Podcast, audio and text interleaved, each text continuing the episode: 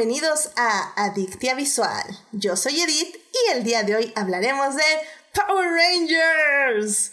Para discutir, fangelear, analizar y llenarnos de feels, está conmigo Orden alfabético, Christopher. Hola, ¿cómo estás, Christopher? Hola, buenas noches. Hola a todos en, allá en casita que nos escuchan. Muchas gracias por eh, invitarme una vez más aquí en Adictia Visual. Siempre es un honor. Y pues también muy padre hablar de una serie bien bonita y de una película bien bonita que ya están cumpliendo un cuarto de siglo. Oh my god, yes. No, no, no, eso, eso ya las remembranzas vendrán un poquito más adelante, pero oh sí, oh sí que pega a la vejez definitivamente. También está aquí con nosotros por primera vez Fabiola. Fabiola, ¿cómo estás? Bienvenida a Dicte Visual. Hola, muchas gracias. Buenas noches a todos. Es un honor para mí ser por fin invitada a este programa. Yo desde que lo conocí estaba rezando a todos mis dioses que se me hiciera, que me invitaran y ya hoy, hoy tuvimos esta oportunidad. Estoy muy contenta. Muchas gracias por la invitación. Buenas noches a todos. Yay, no, muchas gracias a ti por venir. La verdad también tenía muchas ganas de invitarte, pero ay, no sé, ya sabes, es que es que tienes que ponerle like más seguido a mis posts. Ya sí sé que quieres venir. ok, lo tomaré en cuenta, lo tomaré en cuenta. Eso, caray. Y pues sí, y sin pena alguna, invítate tú también, ¿por qué no? Hazle como Monse. Ella ya nada más llega. ok. Eh, también está con nosotros Melvin. Melvin, bienvenido de regreso a Adictia Visual. Hola, hola a todos. gracias, Edith. Pues, aquí andamos. excelente, excelente. Muchas gracias, Melvin. Y como último invitado está aquí Uriel. Uriel, bienvenido a Adictia Visual de nuevo. Hola a todos, muchas gracias por la invitación. Aquí con mucho gusto, regresando. Eso, caray, eso. Muy bien. Y es que este, este programa va a ser de, mucha energía, sobre todo porque estoy como en adrenalina, así que aguántenme mientras le bajo. Pero, este, pues me alegra mucho que todos Yo también tomé Vive 100. Eso, caray. No, bueno, tomamos nuestras, este, Danonino y yogurt y, este, Yakult, perdón. I don't know, I don't know. Algo saludable probablemente. Pero bueno, eh, pues yo creo que ya con esto vámonos rápidamente a nuestra querida sección Salvando lo que amamos.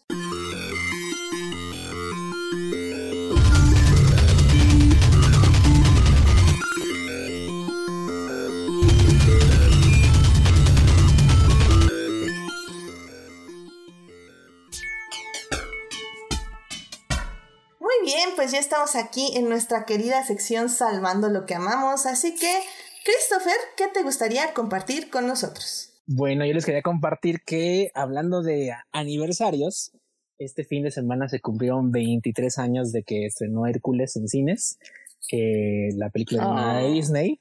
Y para conmemorarlo, Tatiana, que es la, voz en español de Megara, subió eh, a su canal de YouTube y a su canal y, a su página de Facebook y, y, Instagram una nueva versión que grabó o una, una, una reversión que grabó de No hablaré de mi amor, I Won't Say I'm in Love, que es la canción, el solo que tiene este eh, Megara en la película cuando las musas lo intentan, la, intentan convencer de que acepte de que esté enamorada de Hércules. Ella dice que no, porque ella jamás volverá a creer en los hombres después de que su anterior novio la engañó para que hiciera un pacto con Hades y él recuperara la salud y luego la, la dejara este, por alguien más por otra mujer. Entonces, este, la verdad es, está muy padre. Chequenlo, está en el canal en YouTube de Tatiana o en su fanpage. Este, después de, digo, Tatiana ya tiene calle 50 años más o menos, este, porque también lo grabó pues muy joven la voz de Hércules, que ya tiene bastante la película, pero sigue cantando padrísimo, sigue cantando hermoso, ella se ve ella se ve muy hermosa, y la canción pues la verdad sí le sigue quedando padrísima. Este, y tiene como mucho, mucho power y mucho feeling. Entonces lo que yo les quería compartir porque soy muy fan de, bueno, obviamente de Disney, como todos saben. Soy muy fan de Hércules y también de Tatiana, desde que era niño básicamente. Entonces son como cosas que están ahí presentes y que me gustan mucho. Ah, excelente, excelente. Mira, la verdad no lo vi en mis redes sociales, así que, que me, me alegra que lo hayas traído, porque yo también, Hércules en doblaje, claro que me representa, así que, y Tatiana, claro que me representa también. Exacto. Sí, ya se puede escucharla a mí. Yo, yo soy muy fan de esa canción. Entonces, gracias por la recomendación. excelente, excelente. Ay, chequen, está padre. Me faltaba contexto, fíjate. Yo vi el video, pero no. Digo, digo vi que lo subió, pero no vi de qué se. No le, no le diste clic. No confiaste en que el contenido que Tatiana te estaba dando era worthwhile. No, no, no sí, sí, pero dije, bueno, ahorita. Ah, está bien, está bien. Pues lo, lo, veremos, lo veremos y lo pondré en la página y en el Facebook para quienes quieran verlo también. Ya está. este, pues Fabiola, ¿a ti qué te gustaría compartir con nosotros?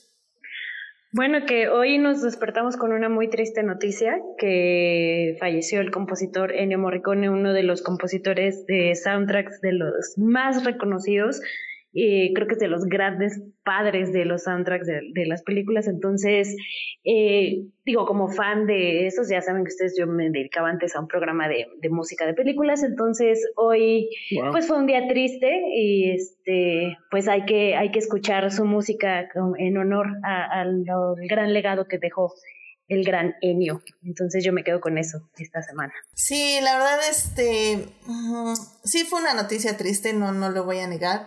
Eh, al final del día, eh, creo que la música, al igual que las películas, nos marcan de formas diferentes. A veces la, la música puede significar ya algo diferente a la película.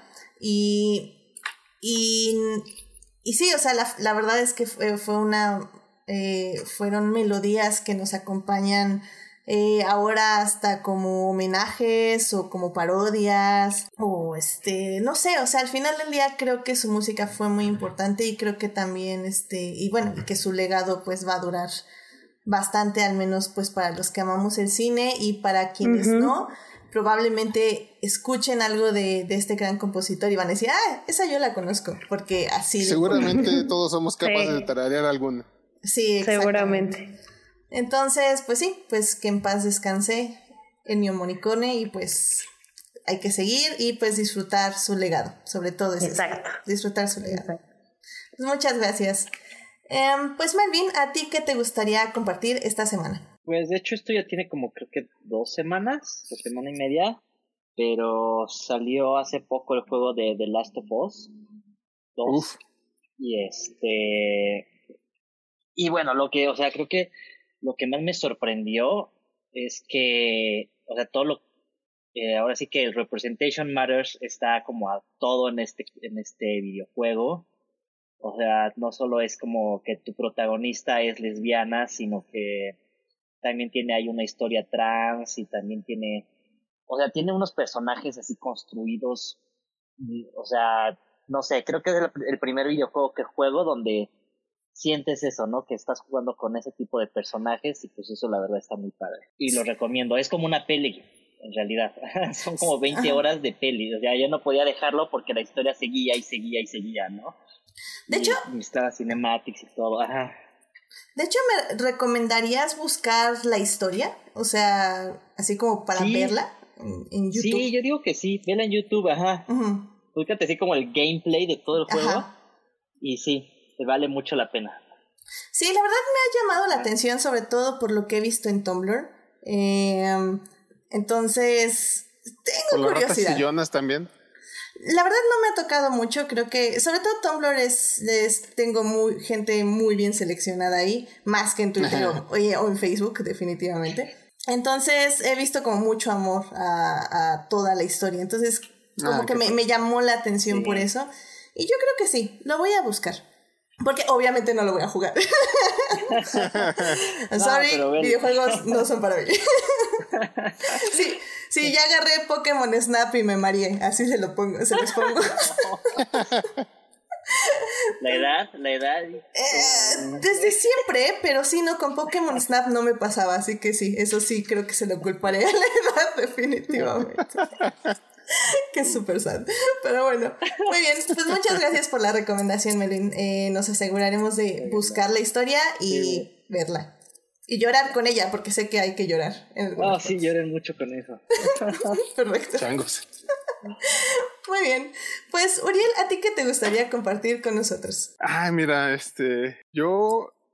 Lo, lo, lo siento, sé que lo recomendaste, pero tengo que hablar de una película que recién acabo de ver porque la vi en cachitos Y algo me dice que ya te la han recomendado en otros programas, pero bueno, es. Ok, ok, viene, viene. El, es el momento que, que, voy a elegir porque es lo que me ha marcado esta semana. La película se llama Your Name. Mm, es este, una animada japonesa. Anime, ¿no? Anime, sí. Sí, sí, sí.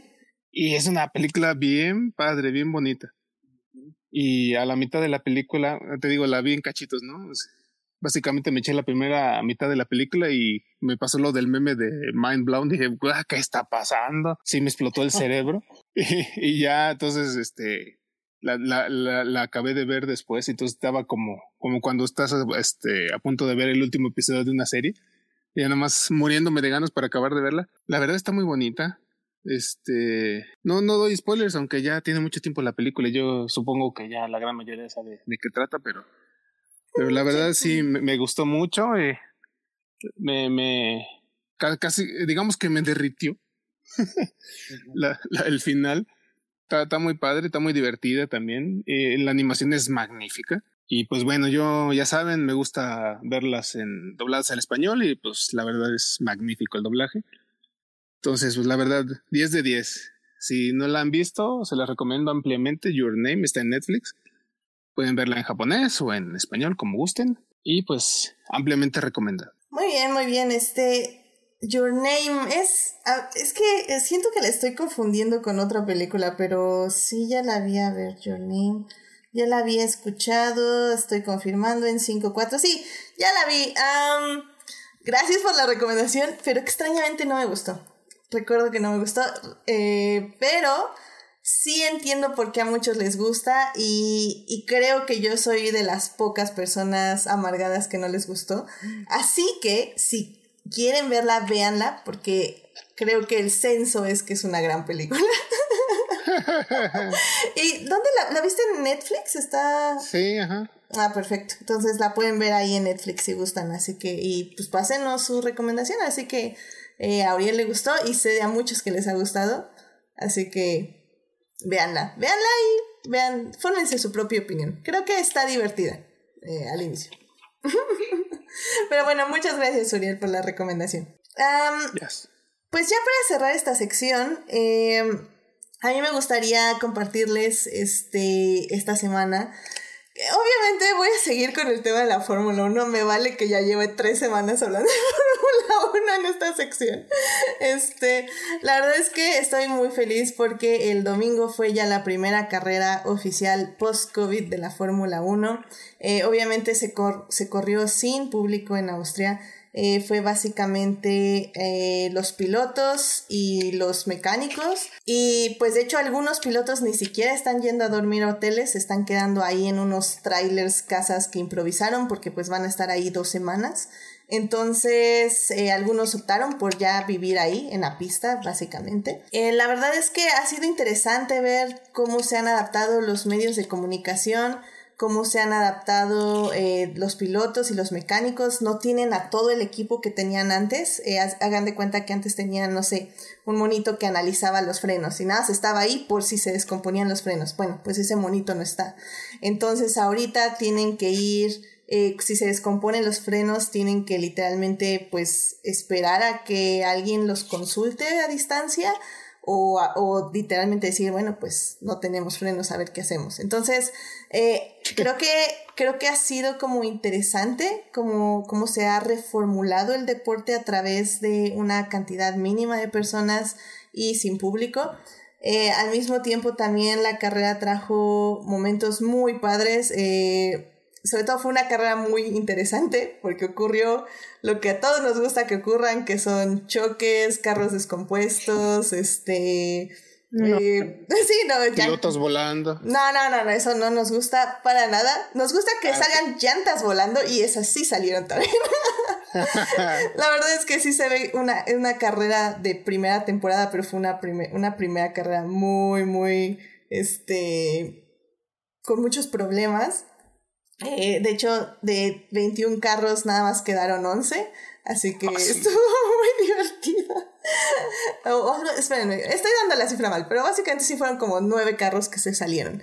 Em, Pero bueno, eh, y entre ellos también me sorprendió muchísimo que al inicio eh, se dice que en la conferencia de pilotos, cuando los pilotos están hablando con el, con el que está organizando la carrera, eh, Sebastián Vettel y Román Grosjean eh, dieron la propuesta de que los pilotos se hincaran durante el himno nacional para mostrar su apoyo al Black Lives Matter. Eh, no todos los pilotos estuvieron de acuerdo, pero aún así aceptaron que se hiciera el, eh, pues la protesta, se puede decir de cierta forma. Lo cual ha traído muchas controversias y muchas cosas que analizar que no voy a entrar ahorita en detalles aquí, pero, pero fue un muy bonito gesto. La verdad, eh, todos los pilotos salieron, todos, ninguno, ninguno salió con otro tipo de camisa, todos salieron con una playera que decía End Racism, racism termine en el racismo. Y Lewis Hamilton salió con su playera de Black Lives Matter. Entonces fue como, fue muy bonito ver a todos los pilotos como en el mismo canal, eh, con la misma eh, meta se podría decir, al menos una meta visual.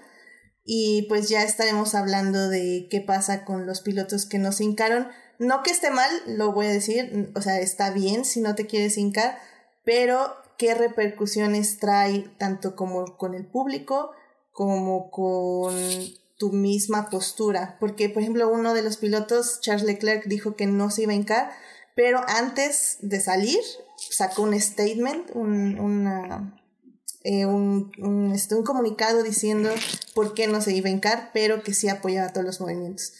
Eh, entonces es, es, muy interesante, eh, creo que es muy interesante todo lo que está pasando en la Fórmula 1, tanto en este nivel como al nivel de ya deporte.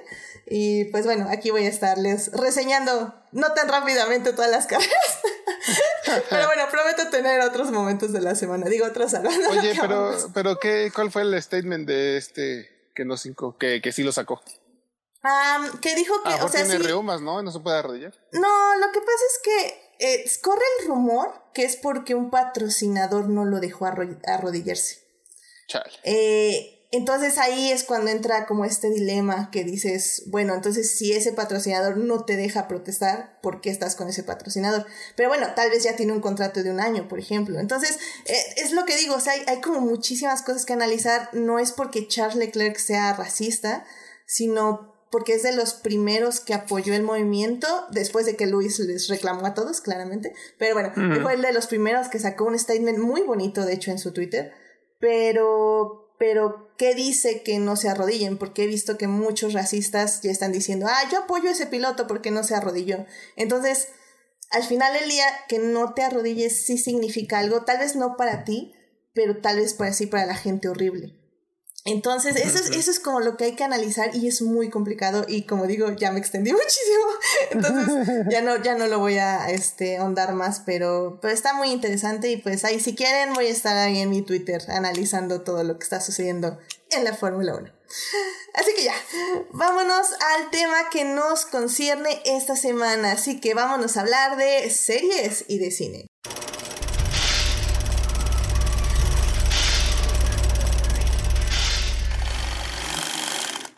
Muy bien, pues ya estamos aquí para hablar de series. ¿Sí? ¿Por qué hablo de series? Porque vamos a hablar de los Power Rangers. Los Power uh, Rangers es una. ¡Ya sé! ¡Buenísimo! Espera, no, no, Cuando los 90 ruleaban. no, y es que hay que empezar, hay que empezar cantando, digo yo. Así que síganme por favor porque vamos a cantar. Go, go Power Rangers. Go, Power Rangers.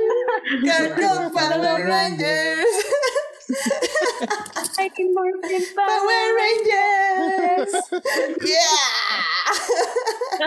Falta la, la risa de Rita Repulsa. Repulsa. Ah, esa está buena, pero no me sale. Después de 10.000 años es hora de conquistar la Tierra. excelente, excelente. y pues bueno, pues justamente para hablar de Power Rangers y todo lo que significa y cómo empezó y así, vamos a dividir este programa en tres secciones. La primera sección vamos a hablar de la serie que lo inició todo, de dónde viene y pues básicamente cómo empezó a llegar al público. La segunda parte vamos a hablar de la película que es la excusa por la que se hizo este programa, que cumple 25 años, Mighty Morphin Power Rangers, The Movie. y la tercera parte, pues vamos a hablar del legado de los Power Rangers, un poquito de las secuelas y obviamente qué dejó en nosotros. Así que sin más, vamos a la primera parte. It is not a donut hole, but a smaller donut with its own hole. And our donut is not a hole at all. Muy bien, pues ya estamos aquí en la primera parte para hablar de la serie que lo inició todo. Y es que eh, no sé si alguno de ustedes sepa bien la historia de cómo iniciaron los Power Rangers. Power Rangers como tal es una serie que retoma el pietaje de una serie japonesa. Bueno, mejor dicho, de una serie antológica japonesa eh, que lleva muchos años en Japón que se llama Super Sentai.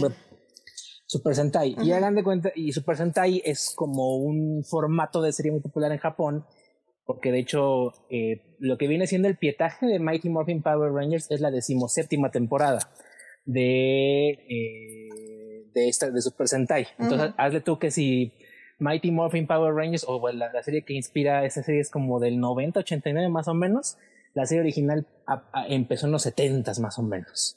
Entonces, esta serie es muy popular en, en Japón eh, de hecho, retoma mucho la tradición, hasta donde sé, de cosas como eh, Ultraman, como Kamen Rider, como este, y cosas por el estilo, que son las series como que combinan eh, superhéroes, equipos de superhéroes, por así decirlo, que se hacen gigantes o tienen robots gigantes, mechas o mechas que combaten y cosas por el estilo. Y a principios de los 90 hay un empresario muy importante en, en la televisión que, bueno, que la fecha sigue vivo y es eh, se llama Jaime Saban. Jaime Saban eh, empieza, bueno, eh, crea una cosa que se llama este uh, Saban, que es su propia empresa y se alía con Fox Kids y cosas por el estilo, y compran los derechos de Super Sentai para adaptarla al público estadounidense, que yo creo que como tú como editora, bueno, que sabes de edición, como editora, te puede parecer muy interesante lo que hicieron, porque fue adquirir, hagan de cuenta que la lata, el pietaje completo, o sea, los 50 episodios de la serie, ver qué les servía visualmente y eh, adaptarlo, adaptando las historias, eh, creándoles un contexto parecido, porque siguen siendo este eh, un equipo de superhéroes, pero el, el, enfoque que le dan en, en, Power Rangers es un grupo de adolescentes. De hecho, es muy gracioso porque en el opening Sordon le pide a Alpha, bring me five eh, bring me teenagers with attitudes. Algo así como cinco adolescentes con actitud, pero en español le pusieron algo así como de cinco jóvenes con energía, una cosa por el estilo. Pues eso de la actitud es medio ambiguo, ¿no? Creo que en inglés attitude sí es como que más, este, así como de, ah, como que tengas así, este, eh, como la actitud. Que le eches ganitas. Ándale, como que le eches así ganas. Y este, que es diferente. De hecho, yo estaba leyendo cuál es el, la trama de, este, de la serie que le da específicamente origen a la primera temporada de, de Mighty Morphin y es completamente distinta. Son cinco guerreros ancestrales que despiertan y que habían quedado dormidos desde que cayó el, el meteorito de los dinosaurios y cosas por el estilo. Y lo que hace Saban en la versión estadounidense es darle el enfoque a cinco adolescentes, situarlos en un contexto de preparatoria con problemas propios de eh, adolescentes y eh, bueno, lo que reutilizan como tal es básicamente el pietaje de los Megazords, de las peleas con trajes y de los villanos, que en este caso en la primera temporada es Rita Repulsa y sus, secuaces que son eh, Goldar, el azulito y el vampirito que no sé cómo se llaman, y este y Finster que es el que crea todos los monstruos. El perro es. Básicamente lo que hicieron fue algo que luego repetirían con este con, con Masked Rider y que hasta la fecha sigue siendo lo que hacen con, con la serie después de 20 años es retomar la serie original, eh, retomar los trajes, retomar los Megazords y crearle una historia relativamente parecida en ciertos puntos porque los villanos son los mismos, pero con eh, ciertas adaptaciones para los gustos de la audiencia originalmente estadounidense, pero básicamente occidental, eh, y si es diferente. Eso es Power Rangers, básicamente. Digo que sí se había retomado estas escenas y sí, o sea, cuando tú ves la serie se ve muy diferente esta parte como de las peleas y todo, pero no sabía que era así como tal cual toda la, toda la historia, todo ese origen. Muchas gracias por iluminarnos. Realmente estaba sorprendida de todo el background de esta serie, que de hecho yo también apenas lo descubrí el día de hoy, no bueno, entre el día de ayer y hoy, que, que, me puse a investigar y fue así como, wow, muchas de estas cosas fueron grabadas en otro lado, qué locura. Oye, Chris, pero yo tampoco no, no sabía a qué nivel llegaba eso, yo pensé que nada más eran las peleas de los robots. No, lo que le estaba contando ahorita a este a, a, los tres en lo que no estabas, es que ayer que ayer que me puse de tarea a revisar unos varios episodios de Power Rangers, si alcanzas a distinguir la diferencia entre el pietaje original y el pietaje nuevo, porque el pietaje japonés se ve más sucio, se ve como manchado, como más, un poco más antiguo, de hecho. Y ya si te pones a verlo así como con este, con más cuidado, el pietaje japonés, pues los rasgos de la gente, tanto de los villanos, que son los que más se ven, pero también así como de cuando hay gente corriendo, cosas por el estilo, o incluso los extraterrestres que, digo, los astronautas que liberan a este Rita, tienen rasgos de gente japonesa. De hecho, Entonces, así como de, ay, como que eso ya no coincide con este, como que no hace más. De hecho, también lo, lo, interesante también aquí es que los trajes, eh, los japoneses se ven con más presupuesto. Si ven, si se fijan, sobre todo en el Green Ranger, eh, la cosita esta que tiene como pechera, en la parte japonesa está hecha como de un material duro y el material gringo es literalmente así como foamy o algo. Es un pedazo de tela. Ajá, entonces ahí también se nota el cambio entre lo japonés y lo gringo, lo cual también está interesante. Y sí se nota mucho, sí, lo más obvio como decía, como, como dice Bote, es este en los o todas las escenas de Megazords y de peleas de monstruos, este son este pieta de japonés. Pero, por ejemplo, en la primera temporada, todo el pietaje de, Rita Repulsa y sus secuaces es japonés. De hecho, estaba viendo que la actriz que hace a Rita en la primera temporada es, es la actriz japonesa que interpretó al personaje que le da origen a Rita, que se llama Bandora. Y como Rita se quedó para la segunda y tercera, primero como este, esposa de, de Lord Seth y luego como este, pues, con, con, su hermano, con Rito y con su papá, tuvieron que cortar una actriz, este, que interpretara a Rita porque no había pietaje este, japonés que seguir utilizando para sus, sus subsecuentes apariciones. No es cuando la rejuvenecen y todo lo... Exacto, justo es eso. Creo que sí, porque es la manera en que explican que no es la misma actriz, ¿no? Final de Exacto. Sí, porque se supone que, que justo... Sí, estaba viendo, hay un canal de YouTube que si quieren se los dejo en, en la página y en el Facebook, que eh, literalmente resume todas y cada una de las temporadas, pero resúmenes de 40 minutos, o sea, son Ay, necesito eso.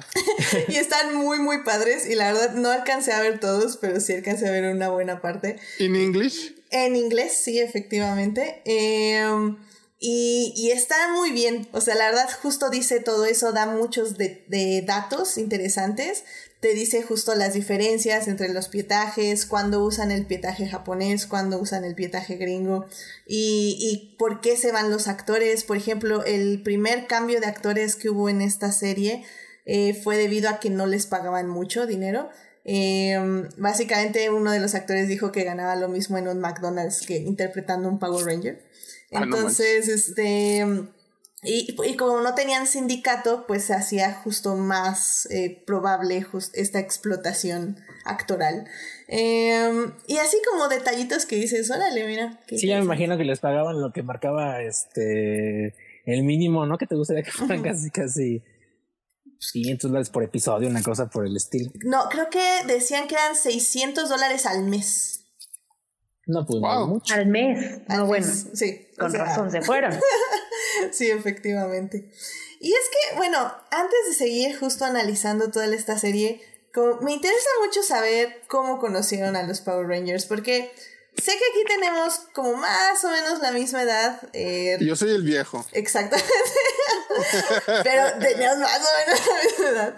Pero por ejemplo, tú, Ariel, ¿cómo conociste tú a los Power Rangers en, esa, en ese gran año de 1993 que salió la primera temporada? No sé si aquí en México, pero aquí en México estuvo en el canal, en el gran canal llamado Fox Kids.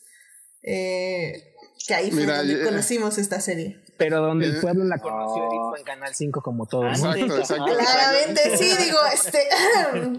Por eso yo decía que en el Canal 5. ¿Cómo, Y cómo se la me hace que es por ahí del 95, ¿no? Algo así.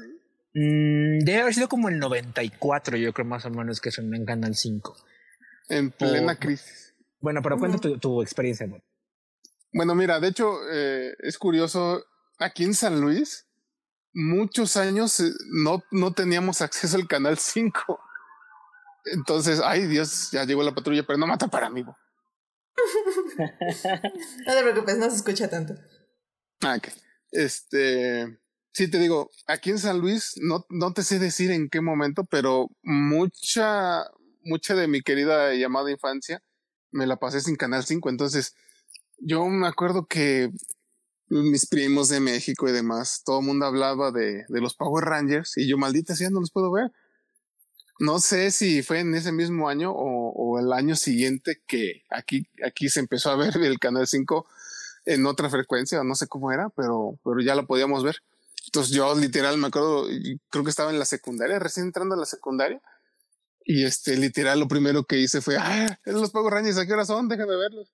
Y pues fue amor a primera vista, ¿no? Pues son los superhéroes ahí con sus trajes todos acá, este, de diferentes colores, este, obviamente en ese entonces no captaba el racismo, pero bueno, no importa.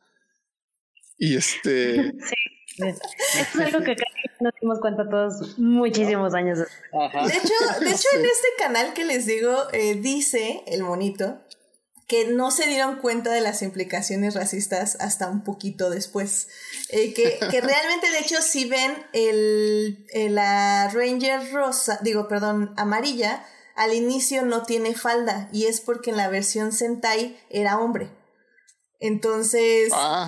ajá, entonces era como ellos la pusieron ahí porque pues ahí la, la pusieron, a alguien se le ocurrió y ya cuando vieron fue como, ah, espera, esto está un poco... Y, y la persona de raza negra es el Ranger negro. Hmm. ¿Sí? Ah. Qué bueno que ya lo arreglaron ya para las subsecuentes tramas, ¿no? Digo, y, y este reboots. Pero, pero fue que como cinco años después. sí, claro, porque bueno, estos fueron los Rangers que más duraron, ¿no? Sí, pero fue que pues, no fue mucho, ¿no? Porque para la peli ya habían cambiado. Ah, Ah, bueno, sí. Eh, de hecho, la película pues se estrena en el 95. Entonces, y los Rangers cambian un poquito antes de la película, no mucho, lo chequean como unos 10, 15 capítulos antes. Y este, pero sí, fueron dos años al menos. Pero bueno, ten en cuenta que estos primeros Rangers duraron 60 capítulos. O sea, tal vez no es mucho tiempo, pero sí es mucho metraje. Sí. Sí. Digamos entonces, en resumen, los ricos lo veían en Fox. Los niños de barrio o en Canal 5. Estaba viendo Fox Kids como bloque, empezó a transmitirse en Canal Fox eh, América Latina en el 94 y como canal de cable debutó en el 96. Entonces es muy Ah. probable que debutaran primero en, probablemente en el bloque de Fox Kids o directamente en Canal 5 en el 94, porque también estaba leyendo que la serie se dobló en México a finales del 93. Entonces es probable que en México haya sonado en el 94, No, en el nosotros 90. 95 más o menos. Sí. Pero aquí sí faltaría alguien que tenga, que tuviera mucha más este, memoria que nosotros porque éramos muy jóvenes para recordar. Sí. Bueno, yo, yo te puedo decir, o sea, yo la empecé a ver cuando iba como en tercero de primaria y que se estaba pasando en este en el. En- ajá, o sea, yo, yo estaba muy chavita cuando empecé a ver a los Power Rangers y los veía en el 5. Y si yo iba en tercero de primaria, ¿cuántos años tienes en tercero de primaria? Este, siete. Como Nueve, eh, ocho años, nueve ¿no? más o menos. Ajá. Y sí, yo tenía 8, más o menos 93, 94. Más o menos. A ver, espera. Deja, les doy el número exacto. Porque no, 95. En el 95. Ujú. Entonces, vamos a cerrar cada vez más la fecha. Por ahí. Porque, pues sí, o sea, cuando yo la veía era. No podría decir que estreno, pero sí era algo muy común y lo comentaba con mis amiguitos en la prima, en el recreo ahí en la primaria y todo. Entonces estaba muy de moda en los Power Rangers en esa fecha aquí en México, por lo menos aquí en la Ciudad de México. Sí, estoy de acuerdo. Creo que Eh, al menos, por ejemplo, yo con mis primos, o sea, ¿cuántas veces no jugamos a ser los Power Rangers, evidentemente? Eh, tuve hasta la oportunidad de que me compraran el traje ninja de la película. Lo cual. Ah.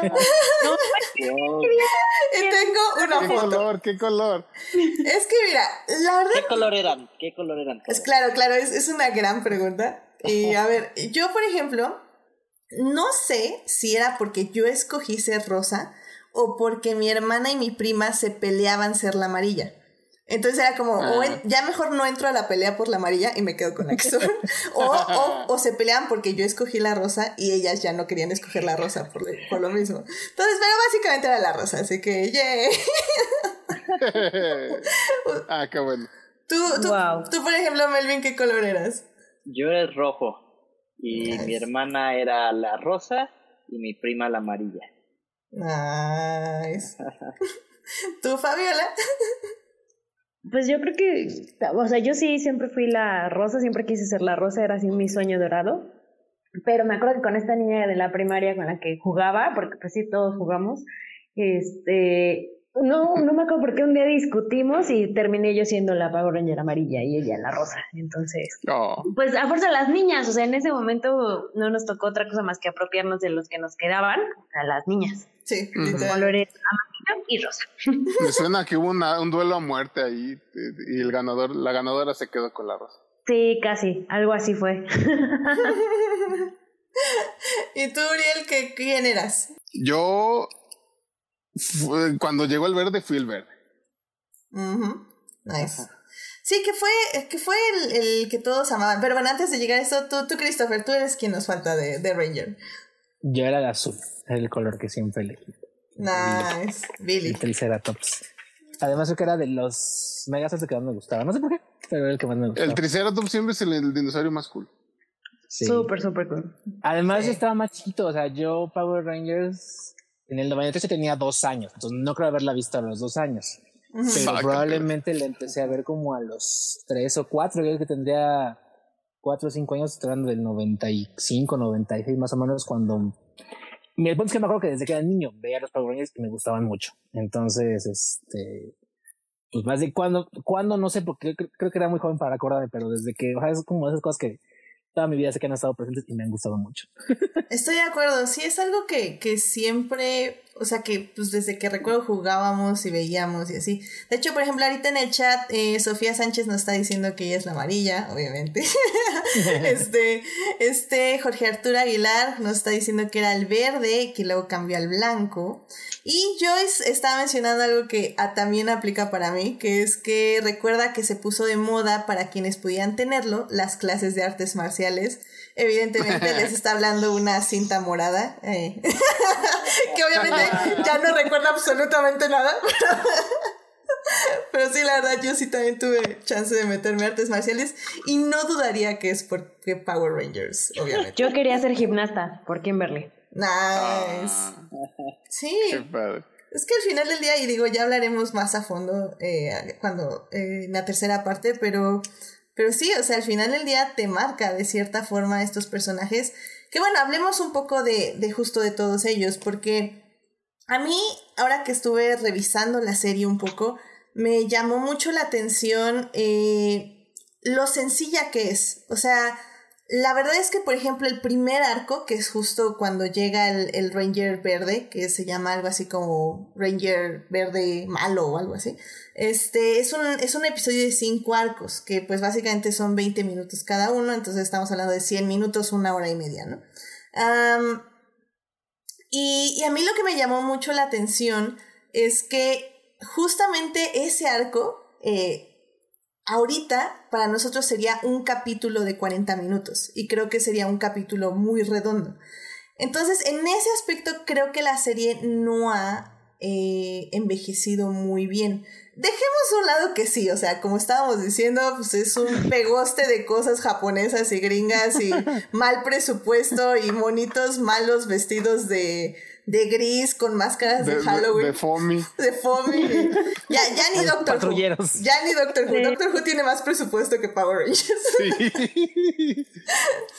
Pero, pero al final del día creo que, que esas son como, como las cosas que se te quedan. Tal vez los personajes no eran tan bien desarrollados ni los conocía hasta la fondo, pero poco a poco la serie fue como encontrando ese nicho donde le podían dar desarrollo. El primer personaje, creo yo, que tuvo un arco fue justamente Tommy, que fue el Ranger verde y que luego se convirtió en el, en el blanco. Ranger blanco. También está Kimberly, que estuvo también mucho tiempo en la serie y que poco a poco tuvo hasta una este, relación afectiva ahí con Tommy. Y Billy también tuvo un buen arco. Creo que son los tres Rangers que tuvieron más desarrollo, al menos desde que empezaron aquí en la serie. No sé ustedes cómo lo los recuerdan. Pues literal son los que duraron más. Los otros que tres son los que se fueron yendo.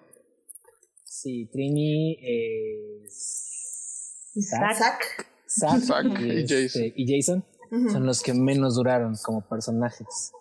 Y es que fíjate que es algo que creo que es completamente propio de la, de la serie estadounidense, que es esta cuestión como de darle cierta continuidad y cohesividad a los personajes. Creo que es algo que no está presente o tan presente por lo menos en, en la japonés.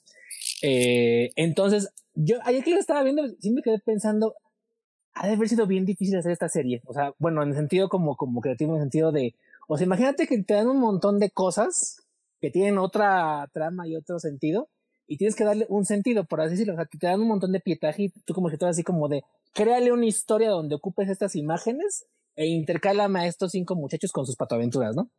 Entonces yo creo que por eso les pasa, como dices, como dice que al principio son muy básicos los, este, los plots.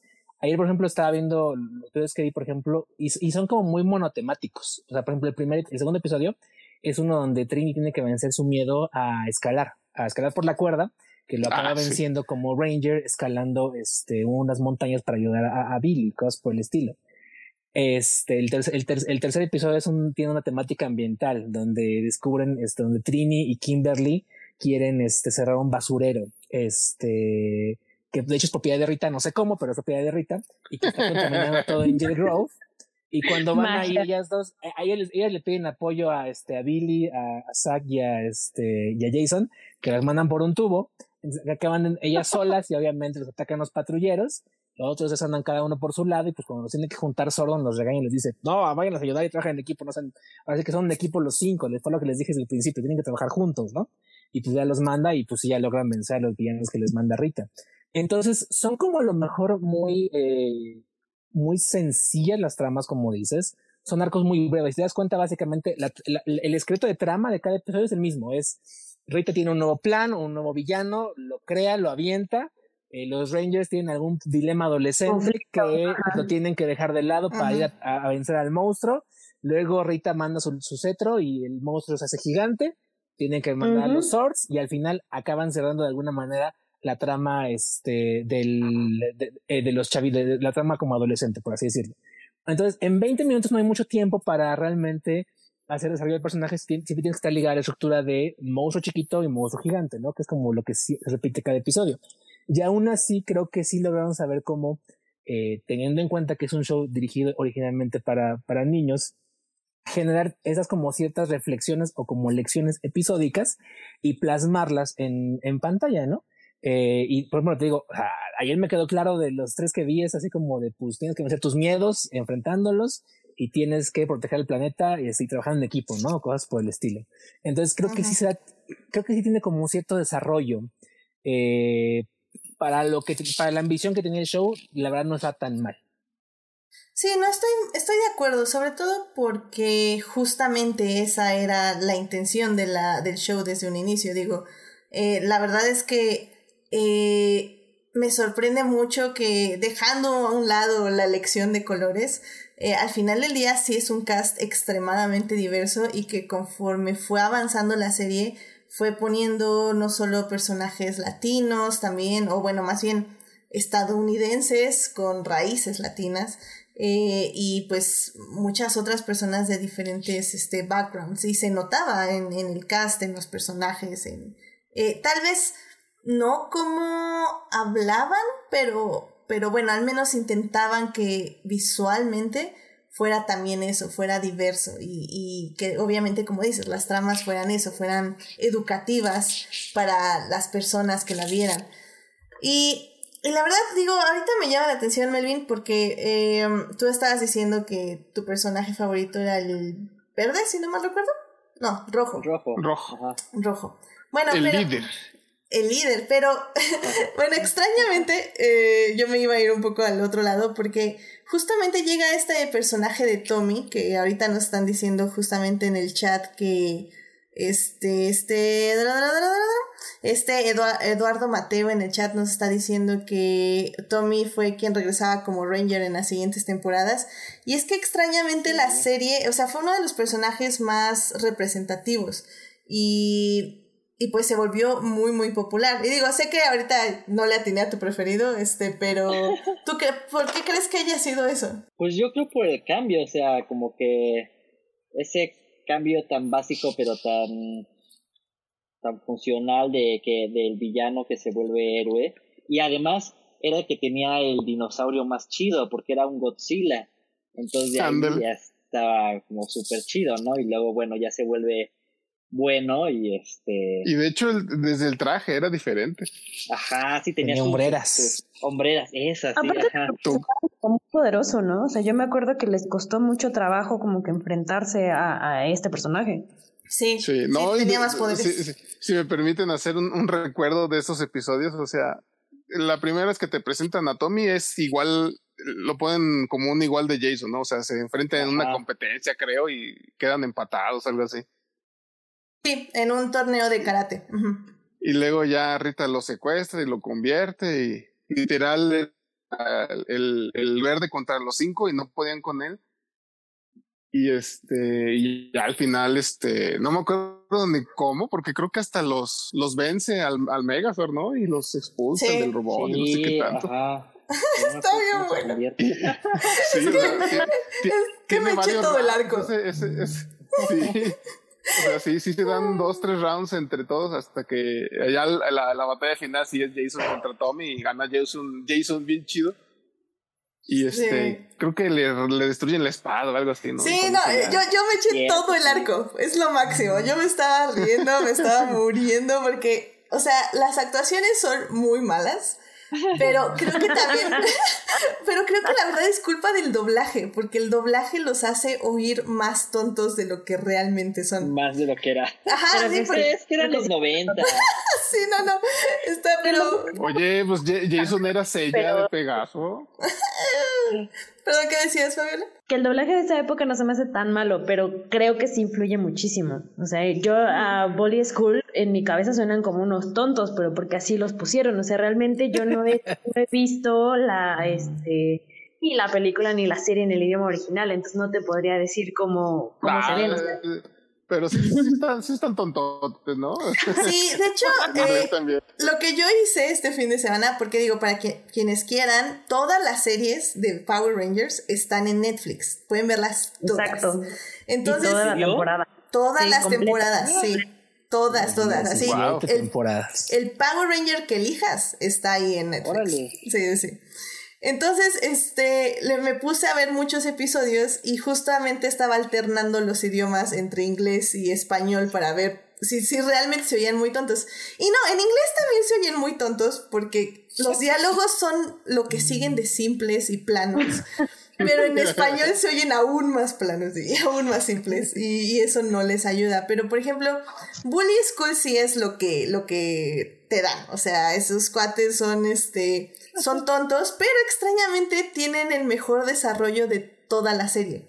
Porque pasan de ser estos tontos a luego ser las personas que quieren como agradecerle a los Power Rangers de rescatarlos, entonces De- de empiezan hecho, como a buscar bullies, quiénes ¿no? son. Ajá, eran los bullies. Ajá, los bullies. Pero como que se empiezan a transformar en héroes fallidos, pero como estas buenas personas que quieren ser héroes, pero pues son tan torpes que no lo pueden ser.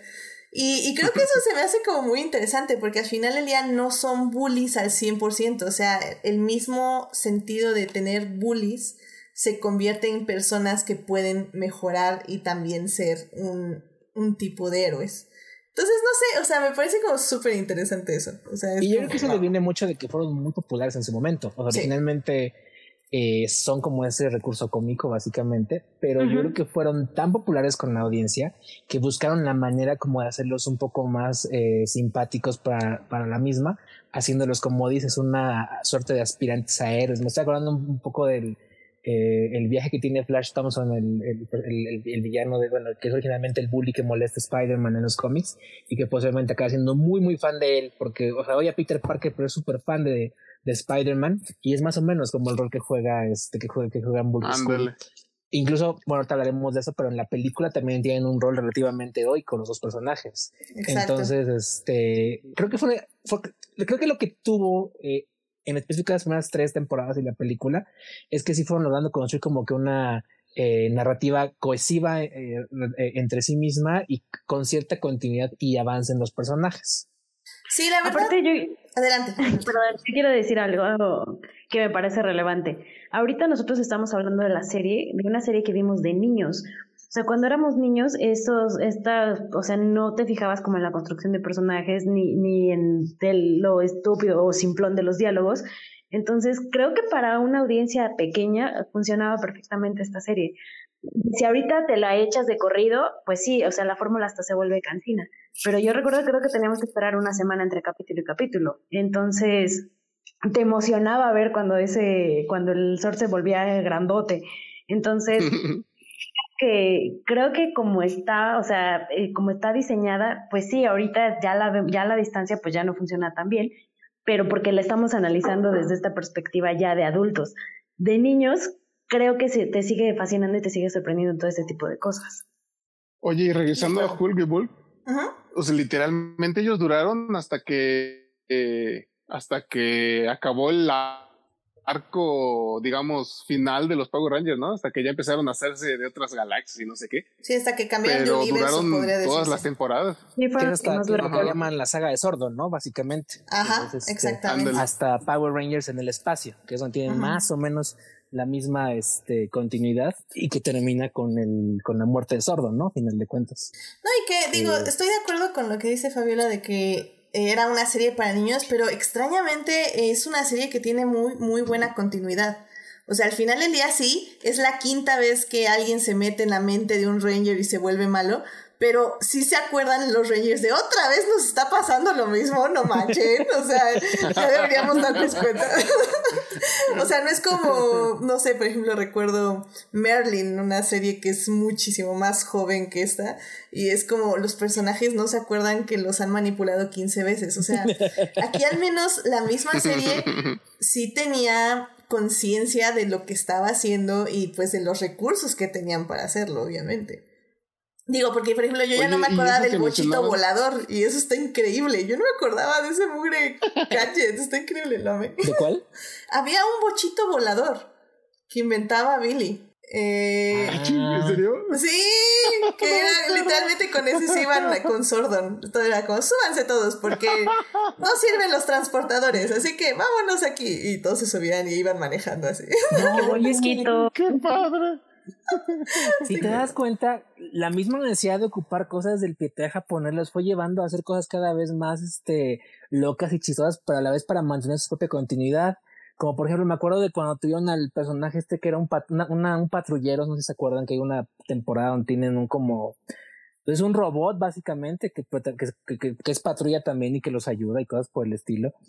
O, o, la misma introducción de Lord Zed, a quien lo acaban haciendo primero que, que se pelee con Rita y luego que se acabe enamorando de ella y que se acaben casando. Y, o sea, son cosas que tuvieron que, bueno, que se les ocurrió crear acá para ir como dar, tratar de hilar todo de alguna manera, ¿no? Pero sí, es muy chistoso. O sea, de hecho, hay, Perdón, eh, de hecho, justo ese en el canal de YouTube, no sé qué tan cierto sea, pero la verdad es que sí le creo, no me lo voy a poder investigar. Este, pero dice que la razón por la que Rita y Seth se casaron fue porque los padres se quejaron, los padres de familia, se quejaron que Seth era muy, daba mucho miedo. Entonces que si tenía una esposa iba a dar como menos miedo. Es que no es verdad, pero Seth cuando llega era muy malévolo y era muy, este, era, o sea, venías de, de, Rita que era así como toda de. que era muy pues, literal, lo primero que hizo fue mandarla, lo, lo, primero que hizo fue mandarla al exilio, ¿no? Exacto. O sea, y Sed era muy violento cuando llegó. para la época me refiero. Era, era muy violento para como era anteriormente Rita. Y, y yo creo que tuvieron que encontrar la manera como de. Y, y su aspecto es más tenebroso, porque básicamente pues es un este que es como es puro músculo así sin como músculo no como que carne expuesta no por así decirlo su cabecita y, y, un visor que no, no, tiene ojos no ves lo que está este no, tiene emociones cuéntanos la, la, experiencia traumante más grande ah es que les contaba es, que es traumante. les contaba este a ellos que una de las cosas que más me acuerdo o sea, hay cosas hay tengo momentos así que me acuerdo mucho. Yo creo que porque me impresionaron bastante y uno de los que son más traumáticos para mí es cuando destruyen a los, a los Megazords por primera vez. O sea, cuando destruyen a, a los Megazords originales, al tiranosaurio, a Triceratops, que los, creo que, creo que los avientan como en un, este, como en una falla, como en un, este, como en un cañón de ah, lava, una cosa por el estilo. y tú los ves como están ahí, es que, gritando y, ¡ah! se están cayendo. Rugiendo y, se están moviendo sus patitas así este en medio de las llamas y cómo están los reyes. ¡No! Los este los Megazords, mi tiranosaurio y, y, los, los, los, los, los, los Megazords. ¡Ah! De dolor. Eso, o sea, yo creo que es, hasta la fecha lo sigo recordando, es más o menos súper traumático porque no sé, o sea, yo creo que la primera vez que veía una representación tan gráfica como, como, niño de la pérdida, ¿no? De la muerte, a final de cuentas. Entonces sí fue así como de, como dice Bote, hasta la fecha yo creo que sí es de mis traumas emocionales de niño. Yo creo que es eso y cuando abandonan al zorrito en el zorro y el sabueso. Son como de mis traumas infantiles que hasta la fecha recuerdo que los medios es que es súper triste y, me acuerdo mucho de la muerte de los, este, de los Megazords, así como... Y es que estaba bien imponente el set, o sea, creo que ¿qué hizo? ¿Lanzó su lanza o lanzó un rayo? No sé, sopa. Sí, era, era su lanza esta que tenía una Z, no, no bastón, eh, un, un bastón, báculo, ajá, eh. Oye, y es que eso me, me llama mucho la atención porque, por ejemplo, eh, justamente esta idea de, de lo místico contra lo tecnológico. O sea, porque mm. lo, lo, que me di cuenta también justo en estos en este rewatch que estaba haciendo es como los malos, era como Rita era como toda mística, como ah, la poción y el hechizo y bla bla bla bla bla. bla. Y, y los Rangers, pues era como el centro de Sordon con tecnología y Billy, ah, voy a arreglar esto y los circuitos y, y nuestros teletransportadores y nuestros comunicadores. O sea, es como una idea muy ah, interesante, o sea, cómo, cómo meterles... Ajá, sí, cómo meterles a, a, a nosotros, ni, niños, la idea de, de la tecnología y de lo que sigue, que ya no es lo místico, sino lo, lo científico. Eso también está como padre. Digo, ahorita, ahorita que estaban hablando de los traumas, como que me acordé de, órale, es que también esto es algo como que me dejó a mí, como esta idea. Y, fíjate que a mí me, me, me, acuerdo que, o sea, el cambio de los personajes de los Power Rangers que, que se salieron fue muy así de repente, ¿no? De que, que, se fueron a, dar conferencias a las Naciones Unidas o no sé qué rayos. Sí, sí, efectivamente. Y ya nomás no salían. Y te quedabas así de que, ah, bueno. Pero me acuerdo que el cambio de Kimberly sí estuvo muy, muy planeado. O sea, fueron varios episodios donde la gata esta, este, era, este, Catherine, ¿no era? o sea, este, la, creo la que, entró. La nueva que entró, sí. sí, Catherine. Sí, o sea, era, eh, sí era una gata, ¿no? O sea, se convertía en gato. ¿A Chirel? Ah. Ay, yo ya dije, órale, ¿qué pasó? O sea, Uriel, por favor, contrólate. Sí, no, no, no, no, no, no, no era insulto de ese tipo, sino que literal era un gato. No me acuerdo de eso. Y, y yo te juro, la odiaba con toda mi alma, porque pues Kimberly era mi, mi amorcito, entonces me la querían, este, este, sustituir con esa, con, con, con esa güereja. Sí, y que duró también bastantes temporadas, de hecho. Sí. No, yo, yo la odiaba. Y sí, de hecho, también alcancé a ver parte de ese arco y efectivamente es, es toda una cosa con Kimberly porque ella no se quiere ir, pero tiene la oportunidad de ser una gimnasta renombrada, casi casi irse a los Juegos Olímpicos y así, pero, pero ella no quiere porque justo quiere seguir siendo un Power Ranger, pero creo que es otra de las lecciones como importantes porque Sordon siempre les dice, o sea, tu, tu viaje como Power Ranger es importante y todo lo que aprendiste es importante, pero también allá afuera tienes que tomar otro camino y aprender unas nuevas lecciones y cambiar al mundo. O sea, eh, Power Ranger no es la única forma como que puedes cambiar al mundo, sino también usando todo lo que aprendiste aquí allá en el mundo en el mundo real se puede decir entre comillas. Ah, sí, cierto. Y, y Kimberly dice ah ok sí sí tienes toda la razón pues ya voy a pasar la batuta eh, para yo seguir mejorando allá y ya algún día y le dice Soron y algún día cuando quieras puedes regresar a ser Power Ranger o sea ya que pienses que tu camino allá haya terminado. Y tú así como ¡ay, qué bonito! está, está muy interesante. tiene razón Bote. Estaba leyendo que originalmente sí, eh, eh, Catherine fue introducida más o menos de la misma manera que, que Tommy. Fue usada por Rita como una suerte de, este, como la manipuló para que derrotara a los Rangers. Y sí, se, se convertía en gato. Este, al que llamaban PC, porque era Park Cat, el gato del parque. Y, y, este, pues ahí tuvo varias, este, y en algún punto lo transformó incluso en monstruo y cosas por el estilo, hasta que bueno, eventualmente la, derrotan a Rita y liberan a, a Catherine de este, de su maleficio, de, su maleficio y, y, pues se integra en lugar de, de Kimberly. Pero sí tienes razón, Bote, y tu prodigiosa memoria, este, eh, originalmente fue un gato. O sea, no, no, no, no fue una ofensa lo que le dijiste. sí, yo, yo sí me quedé así, órale, ¿qué pasó? está bien que los rencores duren mucho tiempo, pero está muy bien, qué buena memoria, ¿eh? la verdad yo no me acordaba de eso. Yo tampoco. ¿Te cuenta? O sea, como decíamos rato, son pocos años, porque realmente las primeras tres temporadas son tres años y pone tú que eh, las temporadas que siguen, que son acaban la, la, la, trama de Sordon, realmente son de seis años, eh, seis temporadas. Pero estás hablando como de 300 capítulos, yo creo fácil, una cosa por el estilo. Entonces, este, pues eso es mucha historia, mucha trama la que le metieron realmente. Y es que fueron muchas sagas. Yo, yo me acuerdo que me perdí bien feo en las sagas de esas de los pescados aliens.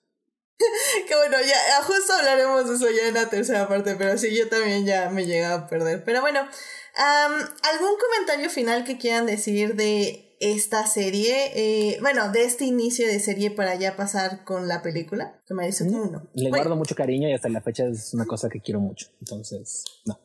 Fíjate que algo que mencionábamos, que, que, que o sea, se enfocaban o se esforzaban, pues, en que los personajes este, principales fueran como un buen ejemplo, ¿no? O sea, algo, algo que hemos comentado de este lado acá en Crónicas es que era bien impresionante. Siempre los veías haciendo labor comunitario, recogiendo basura, alimentando gente en los albergues.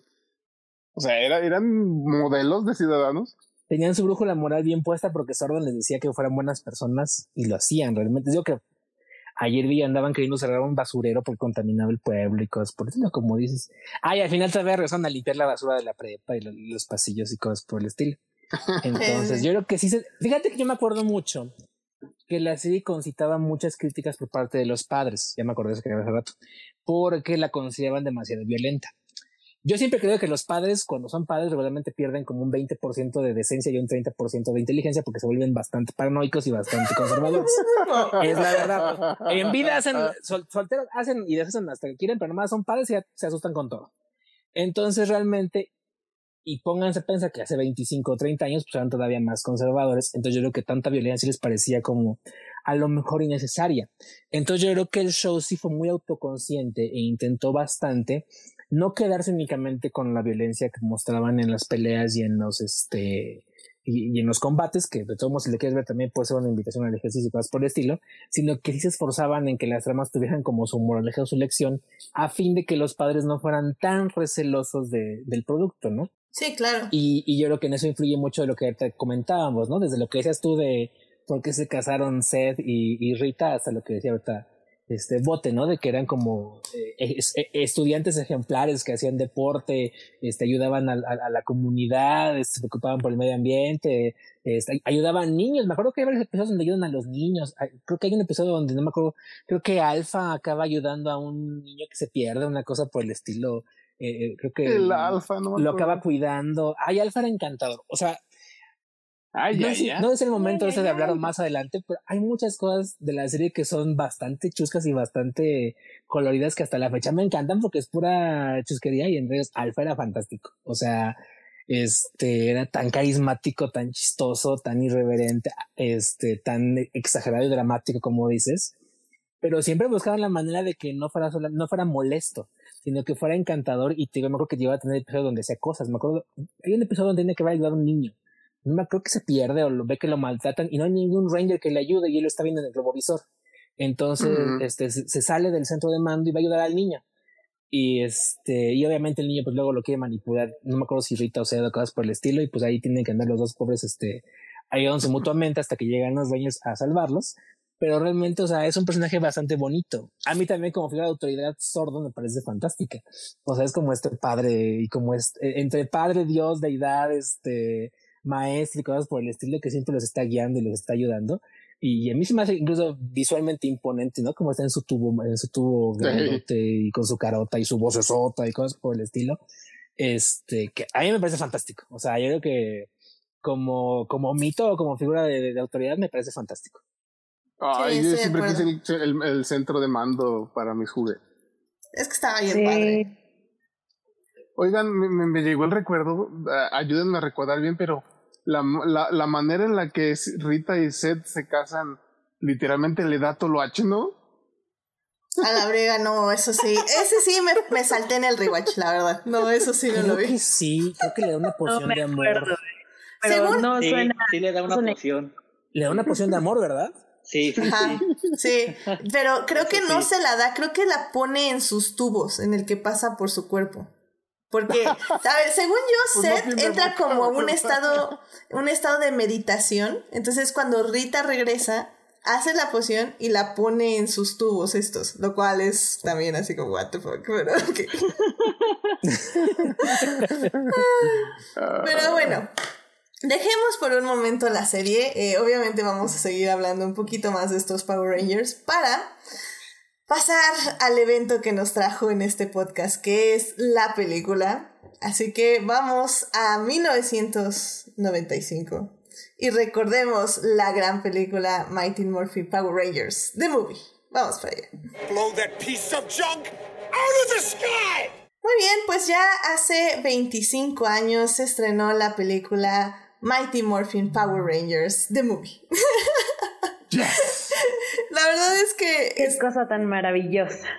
Sí, o sea, miren, la agarré, la, la bajé, bajé una versión restaurada, lo cual me parece maravilloso que alguien haya dicho, voy a restaurar Mighty Morphin Power Rangers. Ese sí es un héroe sin capa. y, y la verdad me sorprendí porque se ve muy bien. O sea, hagan de cuenta, eh, querido público. ¿Qué, viene siendo el, el Blu-ray? Pues sí, de hecho sí hay Blu-ray. Así que yo creo que sí debe ser Blu-ray. Porque hagan de cuenta, querido público, que eh, para la película dijeron, ¿saben qué? Para la serie tenemos menos 20 de presupuesto. Así que en la película vamos a pedir algo de presupuesto, no muchísimo tampoco, pero algo. Y vamos a usarlo 100% bien. Entonces se compraron los trajes chidos, pusieron monstruos chidos, y usaron CGI que ya se ve de la fregada, pero estaba chido en ese entonces. en ese momento Fue increíble, ¿eh? Perdón, perdón, Fabio, En su momento esos efectos especiales se veían increíbles. O sea, se veía genial. Sí, sí, sí, estoy de acuerdo. Se fueron a grabar a Australia eh, lo cual también fue así como, wow, porque de hecho Joyce nos estaba comentando en el chat hace ratito que grababan en Canadá, que él ya tiene la idea que grababan en Canadá. Así que eso está también interesante. Pero bueno, para la película se fueron a Australia, que de hecho en algunos episodios eh, de la serie los personajes van a Australia y que los episodios que grabaron mientras estaban grabando la película. Así que si quieren ver ahí ah, como paralelo. Ah. Lo interesante aquí es que la película no funciona dentro del canon de la serie. Eh, es algo como súper aparte. Tenemos de hecho otro villano. Eh, tenemos como otras situaciones. Eh, que no afectan muchísimo la vida de los personajes. En ese momento sí es vida o muerte, pero que al final del día, al incorporarlos en la serie, pues no hay ningún problema, o sea, se sienten bien. de hecho, la trama, em, no, no el villano, pero las cosas del ninja y de todo eso, sí salen en la serie después. Sí, y horribles. Pero de otra manera. Pero lo hablamos antes. horribles, Padalen, pero bueno. Entonces, ahí, queridos amigos míos, es cuando conocimos un universo alternativo, una línea de tiempo alterna. Sí. Eh, Wow. ¿Estás diciendo que existe un multiverso? Porque solo de esa manera puedes acomodar en tu cabeza que hay dos orígenes a cómo los reyes obtienen los swords ninja y los este y las monedas ninja.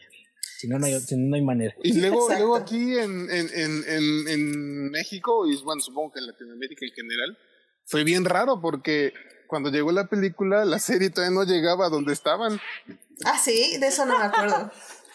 Sí, o sea, cuando llegó la película, aquí en la, en la serie, todavía no se iban los Rangers originales, todavía no había, todavía no había White Ranger, Ah. todavía. o sea, me acuerdo que llegaba cierto. la. Spoiler. O, o, o, ándale, o sea, o- obviamente no había internet en ese entonces, no había manera en que nosotros los, los signaros nos enteraron, nada más de repente llegaba el álbum de estampitas y decía Tommy, el Ranger blanco, yo qué chingada.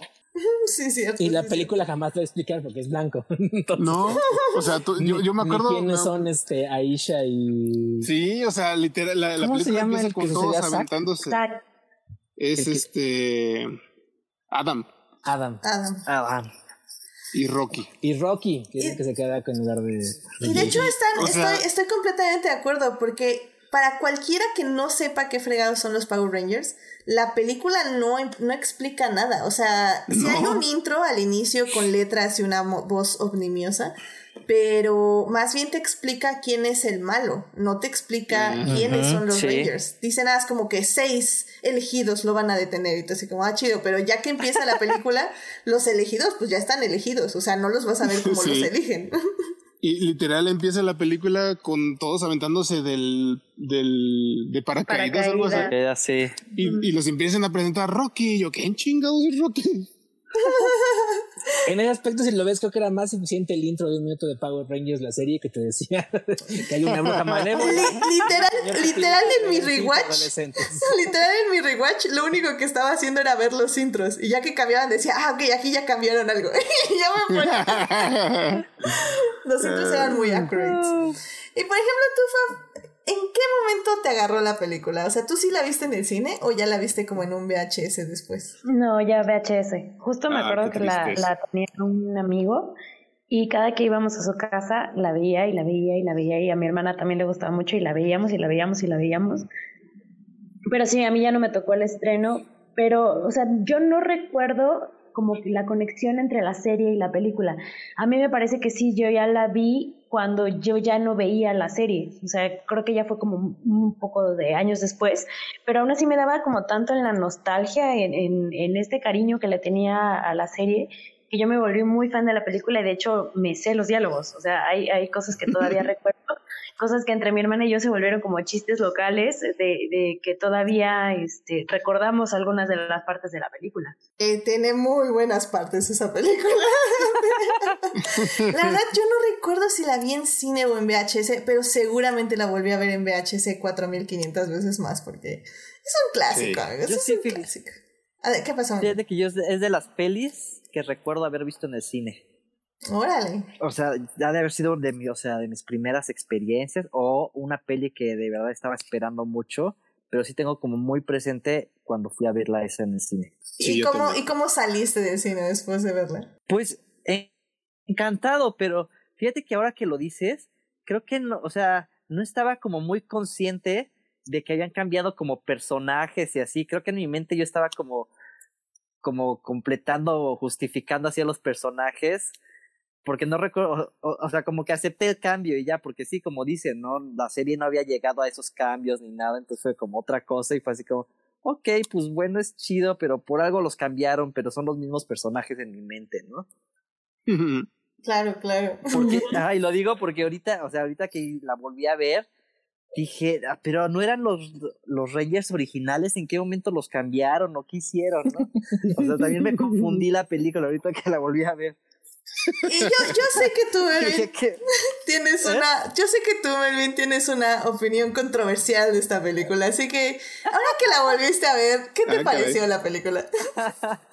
Es que, o sea, oh, es tan noventera la peli.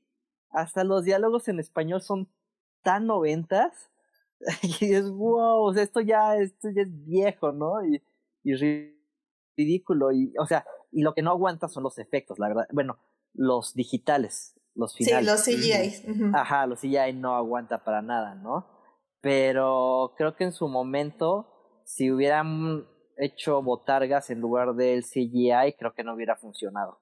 O sea, creo que era como el, el momento de los noventas donde todo el mundo estaba explorando el CGI y todo eso, entonces era así como, wow, ¿no? Una araña gigante contra estos este monstruos, este, que eran ya animales, y luego el, el águila y todo eso, y dices, wow, ¿no? Pero no, ya no aguanta, ya no aguanta la peli. es que. y la vi en buena calidad, ¿eh? la verdad, yo, yo la vi en inglés. Obviamente recuerdo que yo la veía en español, pero no me puse a buscar la versión latina. Entonces ahora la vi en inglés. Y, y sí tiene grandes diálogos. O sea, también eh, justo este Abraham de León en el chat nos está diciendo un gran diálogo que es Yus Yulus. que eso es lo que dice básicamente el malo. pero a mí sí me gustó. O sea, mira, tengo que confesar, no le estaba viendo al 100%, o sea, de que me senté a verla. Estaba haciendo otras cosas, en específico mi quinto arroz rojo que no me salió. pero este.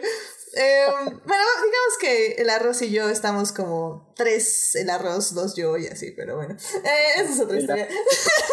Eh, em, pero, pero lo que estaba viendo me estaba entreteniendo, me estaba gustando. Iban con un buen pacing. O sea, al final del día creo que le ayuda mucho también el lenguaje cinematográfico. Porque estamos, estamos viendo de que, por ejemplo, yo venía justo de revisitar la serie Netflix y ver los Power Rangers ya con un lenguaje cinematográfico estricto donde hay close-ups, tomas abiertas, tomas medias, cortes de edición y así. O sea, creo que me ayudó mucho a decir, wow, esta serie sí tiene potencial cinematográfico. ¿Pero la serie o la peli? Digo, perdón, la peli, la, peli. O sea, ah, más bien, la serie tiene el potencial, pero no lo fue por bajo presupuesto. Y la peli lo aprovechó y lo explotó bien. O sea, para mí, sí Tiene es 100%, buenos momentos, sí. Ajá, o sea, es, es un antecedente superhéroe, pues, superheroico. Ah, sí, por supuesto, sí, completamente. Los villanos, las peleas finales, todo, sí. Y la verdad. Cuando hacen la presentación, cuando se llegan a estos animales este, en la isla, perdón por no acordarme de los términos, pero hace mucho que la vi. Ajá este, creo que esta parte es también muy mágica, o sea, es, es algo impresionante que tú como niño te emocionas con ellos cuando reciben a, a, sus animales, tienen la luz y se les cambian los trajes y todo. Creo que eso sigue siendo, o sea, a mí ya de adulta, la que hace como un par de años la volví a ver, me sigue emocionando. Eh, sí, sigue teniendo como estas partes mágicas, que, que, que, si bien sí los efectos no envejecieron nada bien, creo que la película sí sigue este, funcionando sobre todo para la nostalgia y, y, y no la ves como que, ah, ya se ve chafa, ya la descarto, o sea, al contrario. No. Ah, y creo que, por ejemplo, o sea, sí, sí está como interesante eso que y así llegó de repente como de, ok, ya tengo todo el bagaje de los Power Rangers y éntrale, ¿no? Y digo, a mí me ayudó y, y uno de los momentos que todavía hasta ahorita que la volví a ver fue así como, triste, digamos, fue cuando ves a Sordon acostado ahí sin poderse mover y que es muy impactante eso. Ajá, dices, no. Estoy de acuerdo, estoy de acuerdo. Sí, o sea, está, ok, tiene, sí tiene efectos así chafísimas y todo, que pues corresponden a la época y todo, pero sí, ten, sí, sí, sí pensaron en construir una historia buena y que te moviera. Sí, porque esta historia de la película, por ejemplo, siento que en la serie hubieran sido siete episodios. Y, y, al final del día eso ya cansa, o sea, digo, evaluándolo desde ahorita, como decía Fabiola hace rato, antes pues era cada semana o, cada día, creo que para, creo que yo la veía uno cada día, entonces en ese entonces sí funciona, porque ves uno en un día y uno en el siguiente, pero nosotros nuestra cultura de maratón, o de, más bien de narrativas ya seriéfilas, es que ese tipo de arcos ya se puede resumir tranquilamente en 30 a 40 minutos, porque ya pasan muchas cosas en pantalla. Y, y creo que por eso la película funciona tan bien, porque logró sintetizar una trama que en la serie hubiera sido demasiado larga la sintetizó en una hora y cachito. Eh, una hora y media creo que dura ahorita, no, no estoy muy segura, pero... Y creo, pero bueno, funciona y, y, funciona padre. O sea, el malo sí es muy malo y es una cosa fea y... Ivanus es fantástico. No, el actor es increíble. Es lo que te iba a decir. O sea, Ivanus como villano es fantástico porque el actor que interpreta a, a Ivanus, que ahorita buscamos cómo se llama porque no me acuerdo, se está divirtiendo de una manera fantástica e impresionante en pantalla y, y disfruta mucho el primero ahí sí el maquillaje que le ponen está muy bien hecho. O sea, el maquillaje que tiene, que es como, pues está todo lleno de la plasta misma de la que está hecha él, que es como de gelatina morada, eh, le cubre muy bien toda la cara y el pelo y cosas por el estilo. Y tú lo ves cómo se divierte.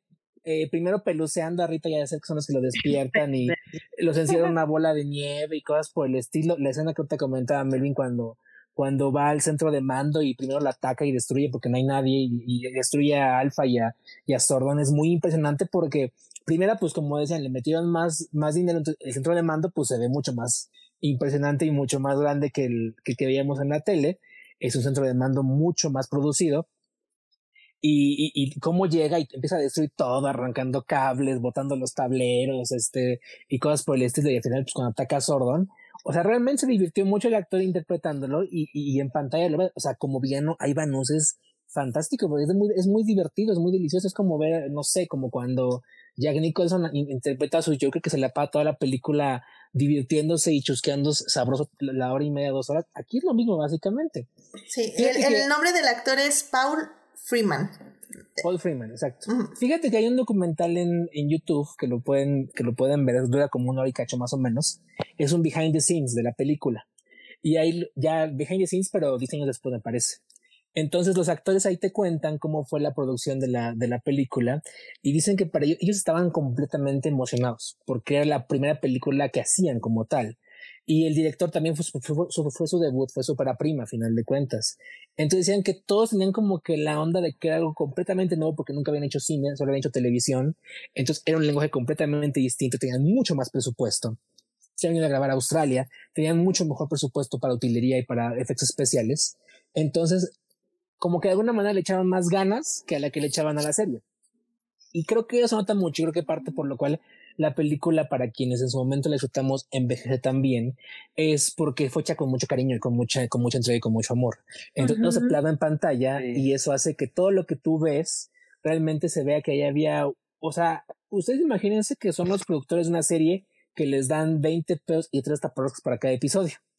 Y te va tan bien que de repente dice el estudio, va, te doy 300 pesos, que creo que la película tuvo un presupuesto como de 7, 10 millones más o menos, para que hagas lo que quieras, pero mejor, ¿no? Entonces como un voto de confianza, pero también pues una, una cierta duda, ¿no? De, si tendrás, estarás como la altura, ¿no? De lo que te pone el estudio como reto. Y yo creo que lo hace muy bien. O sea, yo creo que sí lo cumplieron bastante bien.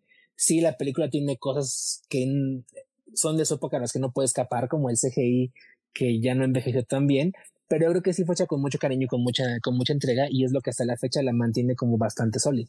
Y es que el CGI no es tanto, solo es el final. Todo lo demás son efectos prácticos, por eso también funciona hoy en día Maquillaje. bastante bien. Maquillaje. Las, esas Ah. cosas, los pavos, esos voladores, estaban increíbles. Está genial esa escena. sí. Cuernos, ¿no? Sí, son cuervos, sí, no sé por qué dije pavos. Pero sí, sí son cuervos, están padrísimos. A mí me daban miedo, están padrísimos. Oye, me, me, de... Eh, perdón, eh, va- va- vas, Fabiola, perdón, es que se Que yo estaba viendo por ahí que, la, que el maquillaje de Ivanus duraba entre 4 y 7 horas, o sea, de, de que lo estuvieran, este, de que a él estuviera sentado ahí, que lo estuvieran maquillando. Digo, nada más como, da- como dato curioso, sí fue, le pusieron bastante, bastante mello a la producción de, de ese disfraz. Sí, está increíble. 10 de 10. Qué padre. Perdón, Uriel, ¿decías? Ah, no, perdón, nada más que me acordé del supermovimiento final que, que utilizan para que este Ivanus lo suelte, ¿no? Literal es una rodillazo allá en los saquillitos. Pero encanta porque es así como, ¿cómo le vamos a hacer? Espera, voy a usar la arma secreta que no podemos usar de emergencia. ¿Qué es eso? Es de emergencia. Y aprieta así un botón rojo que dice emergencia y ¡pum! golpea a, los- a la entrepierna. Ay, qué bonito. Está padrísimo, los amo. Este, creo que, a ver, este Abraham de León en el chat nos están diciendo que se llaman Tengus, los cuervos, creo que es. Entonces, ahorita, la verdad, la acabo de ver ayer y no me acuerdo. Sí, efectivamente, se llaman Tengus Warriors. ¿ah? Son cuervos, pero Tengus Warriors, así se llaman. no creo ni siquiera que los mencione como hacía en la película Iván Uso, sí, pero bueno. Eh, no estoy muy segura, la verdad no me acuerdo, pero sé que los destruye muy tristemente a los pobres porque no, no, no derrotaron a los Power Rangers. No dan el ancho. Oigan, ¿y qué onda? Tengo que mencionarla porque en serio que cuando la vi dije, ¿What the fuck is this? ¿Dulcea? Sí, o sea, es, es literalmente un Obi-Wan sexy. O sea, ¿quién? Eh, la, la, chava que los recibe en este planeta donde van a obtener ah, los poderes, literalmente los recibe con una capa arriba de una montaña, haciendo un sonido raro para, para alejar. Dije, that's fucking Obi-Wan Kenobi. Jamás lo he visto así. Literal fue lo primero que me saltó y dije, wow, esto lo tengo que decir. Y hasta lo anoté. es como la única nota que tengo de la película. Ay, que, que sí dije así como... Bueno, para mí fue muy impresionante, o sea, yo me acuerdo, quizá en ese momento no, no tenía la idea de que fuera sexy, obviamente de eso uno se da cuenta muchos años después, pero, pero sí cuando llegan estos, estos guerreros que los atacan y que ella, así con su báculo y semidesnuda, les dan la madre a estos otros guerreros, cuando ellos no pudieron, que eran nuestros Power Rangers, creo que sí es, es un personaje increíble y que por ahí también estaba leyendo que hubo muchos problemas como en la producción, que primero sí fue ella, luego otra actriz, luego este, despidieron esa otra actriz y otra vez fue ella. Entonces, que, que lo hayan logrado y que no se note como tanto estos cambios, está, está bastante interesante. A mí me gusta mucho ese personaje y sí es algo rarísimo, o sea, porque dentro de la trama de los Power Rangers su único guía era este Sordon. Ajá, era Sordon. Y cuando ah, introducen a, esta mujer fuerte que, que va y, les enseña y los lleva y los guía también, creo que es un detalle bastante, bastante interesante. Ah, sí, estoy de acuerdo. O sea, al final del día, de hecho, Héctor Guerra en el chat nos está diciendo, o sea, un Obi-Wan normal. Sí, pues porque obviamente Obi-Wan también es súper sexy. Eh, evidentemente, este, a mí, a mí me saltó porque hasta pensé como, órale, es como, tal vez hasta es una inspiración, tendríamos que investigar eso, sí, sí, es como hasta un homenaje a Star Wars, ¿por qué no? Pero, pero sí, estoy de acuerdo y, y me gustaría eh, tocar ese tema porque al final del día creo que Power Rangers no era perfecta tampoco en la representación femenina. Eh, sí hay muchos momentitos donde es como, ay, Kimberly, soy, soy una inútil, ayúdame, Tommy, Tommy, sálvame. Sí, un poco. Pero, pero la verdad es muy poco. O sea, cuando Tommy está ocupado, Tommy está ocupado, así que pues ni modo, ya no puedo gritar que me salve, yo me voy a encargar del asunto. Yo, Kimberly. Entonces, creo que al final del día, creo que por eso también era un ejemplo Power Rangers muy bien, un, un ejemplo bueno para las niñas en ese entonces.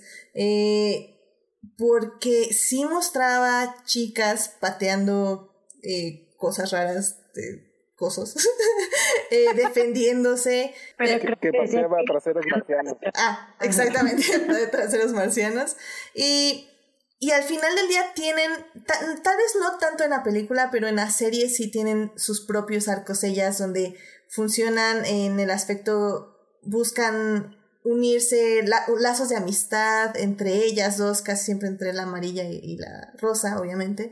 Eh, y también, obviamente, también defienden a sus compañeros, hay arcos donde los salvan ellas. Y la película, si bien no lo muestra al 100%, creo que lo muestra muy bien. O sea, ellas se lanzan del, del, este, del avión para, con los paracaídas, igual que ellos pelean igual que ellos contra estas cosas de, de rocas, al final están ahí con ellos, o sea, creo que al final del día yo sí le doy una gran, gran representación femenina, o sea, no sé tú qué pienses. Sí, o sea, es que creo que lo, lo dijiste un poco todo eh, de Kimberly, digo, ya viéndola después sí es así como, ayúdame, ayúdame y más porque en la película hay una escena, algo así que ella no puede y Tommy va y la salva, o alguien, no me acuerdo, creo que Bailey, este, pero el que les dieran como sus propios caminos y que ella fueran, fueran parte de estos guerreros, o sea, creo que con eso ya te inspira, o sea, y, es algo que no en muchas series se ve, o sea, que están, están en una posición de igualdad, o sea, ahí los cinco chavos son iguales.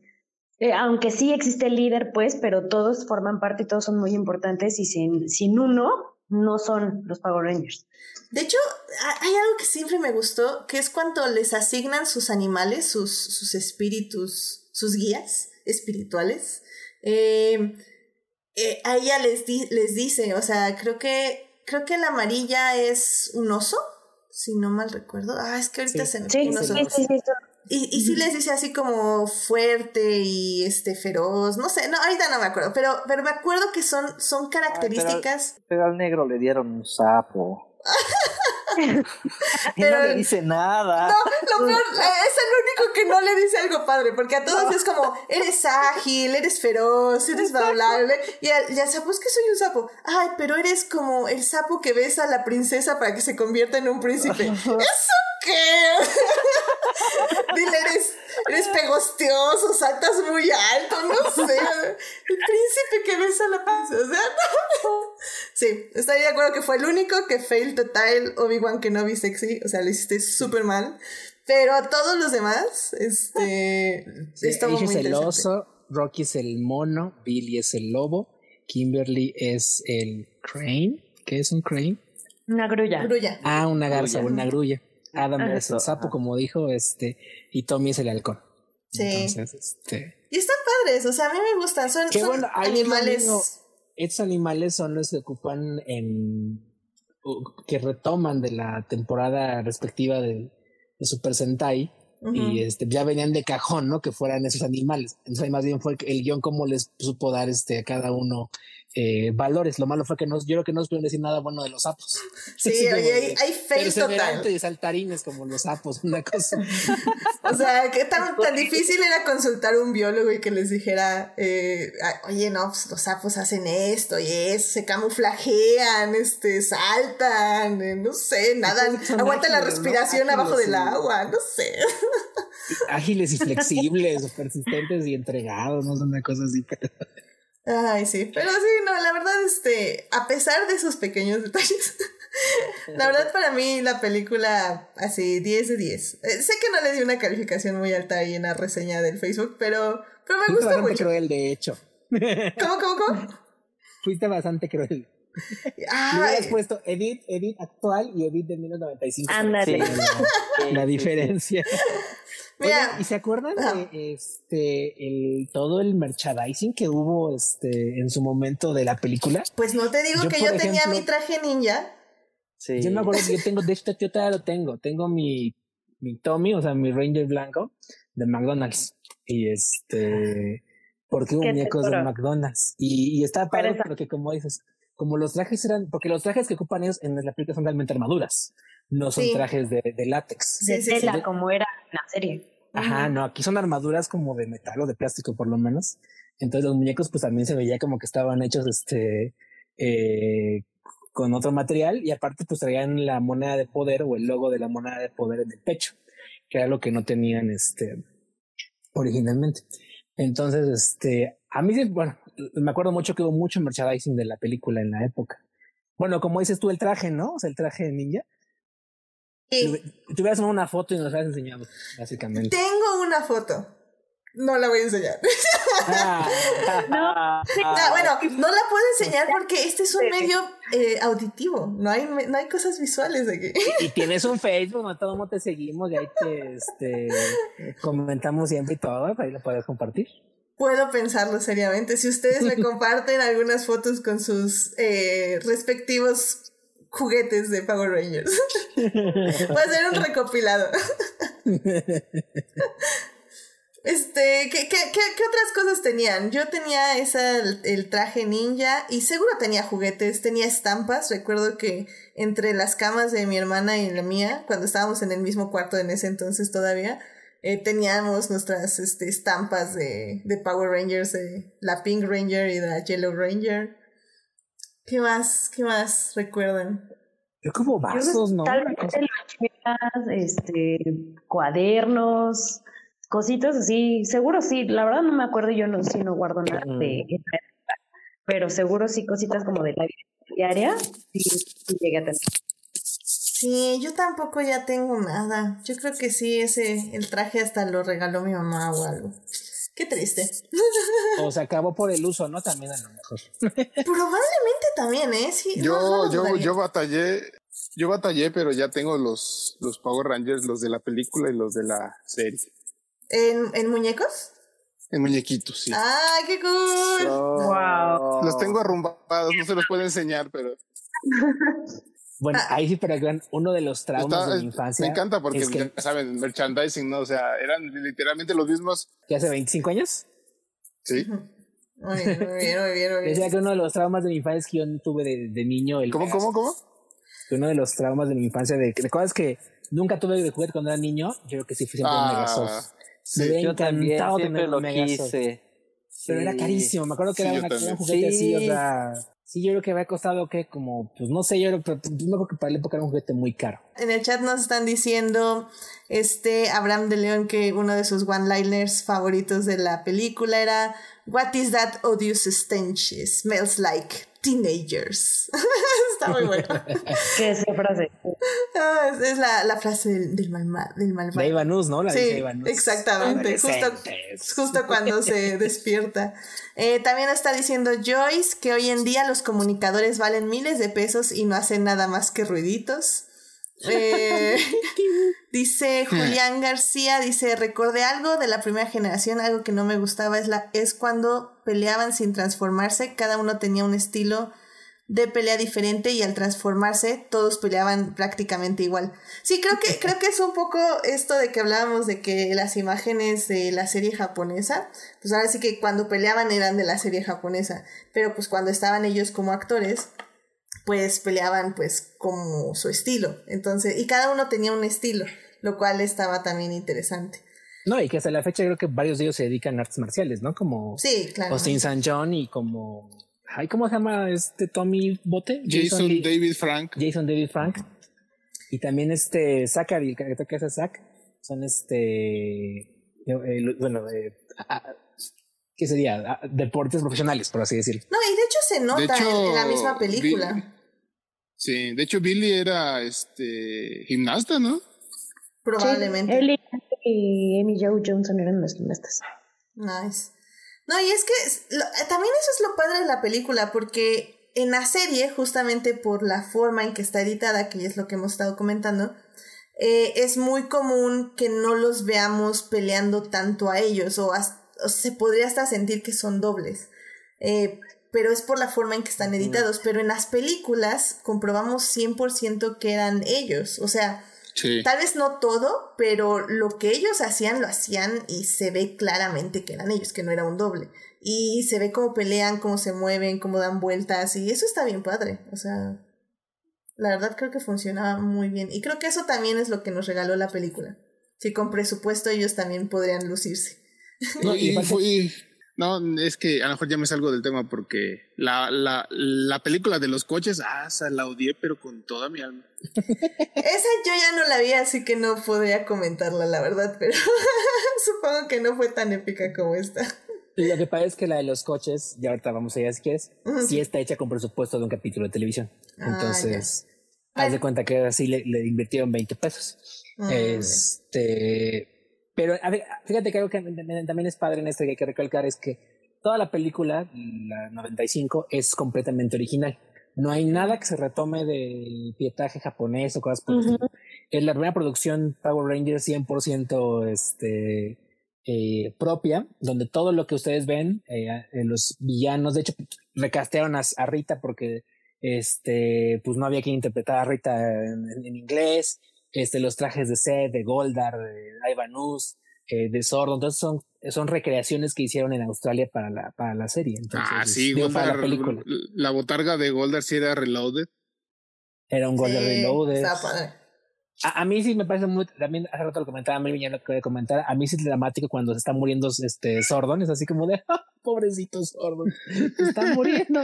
Y lo ves ahí hecho pudín de Sordon ahí todo se parece como este, como manzana que la deja como pisqueada y se empieza a, a- a, este, a oxidar, así dejaron al pobre Sordon expuesto al aire y ya estaba muriendo. Eso como niño fue muy impactante. A mí como niña eso me impactaba mucho, me dolía. Sí.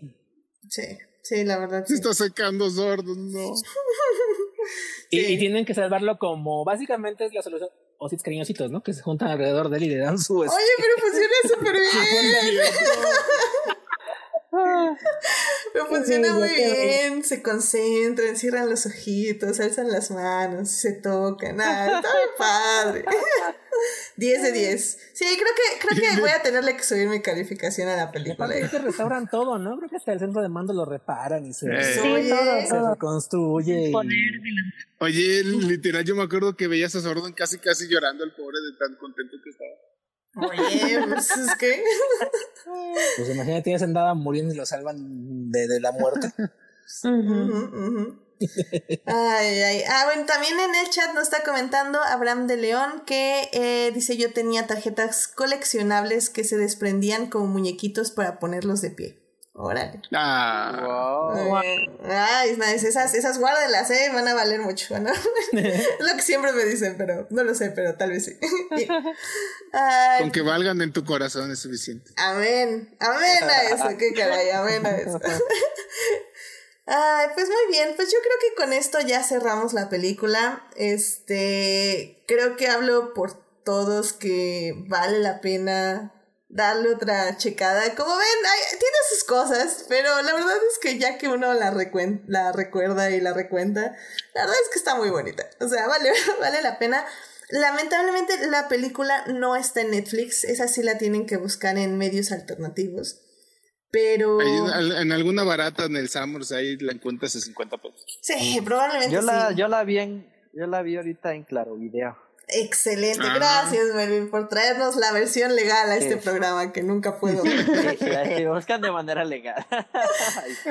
claro, video para quienes tengan este eh, internet, Telcel, efectivamente, Internet, Telcel, ajá. viene gratis. Entonces, o que fíjate que ahí pasa una paradoja muy chistosa. La película la distribuyó y es propiedad de Fox. Entonces, que en ese tiempo era dueña de Fox Kids. Entonces, cuando, Dis- cuando Saban le vende los Power Rangers a Disney, Disney no es dueña de la película y la película sigue siendo parte de Fox. Disney eventualmente vende los Power Rangers de vuelta a Saban y este, la película sigue siendo de Fox. Resulta que Disney compró Fox, la película es propiedad de Disney, pero la serie ya no. Ah, Entonces, caray. sus destinos nunca han estado ligados, básicamente. por, por eso decimos que es un universo alterno. ¿ven? Oh, Sí, ajá, exactamente. La película es propiedad de Disney actualmente, aunque la serie ya no lo sé. Wow, qué ¿Quién tiene interesante. Disney Plus para que nos confirme si ya está la película Los Power Rangers?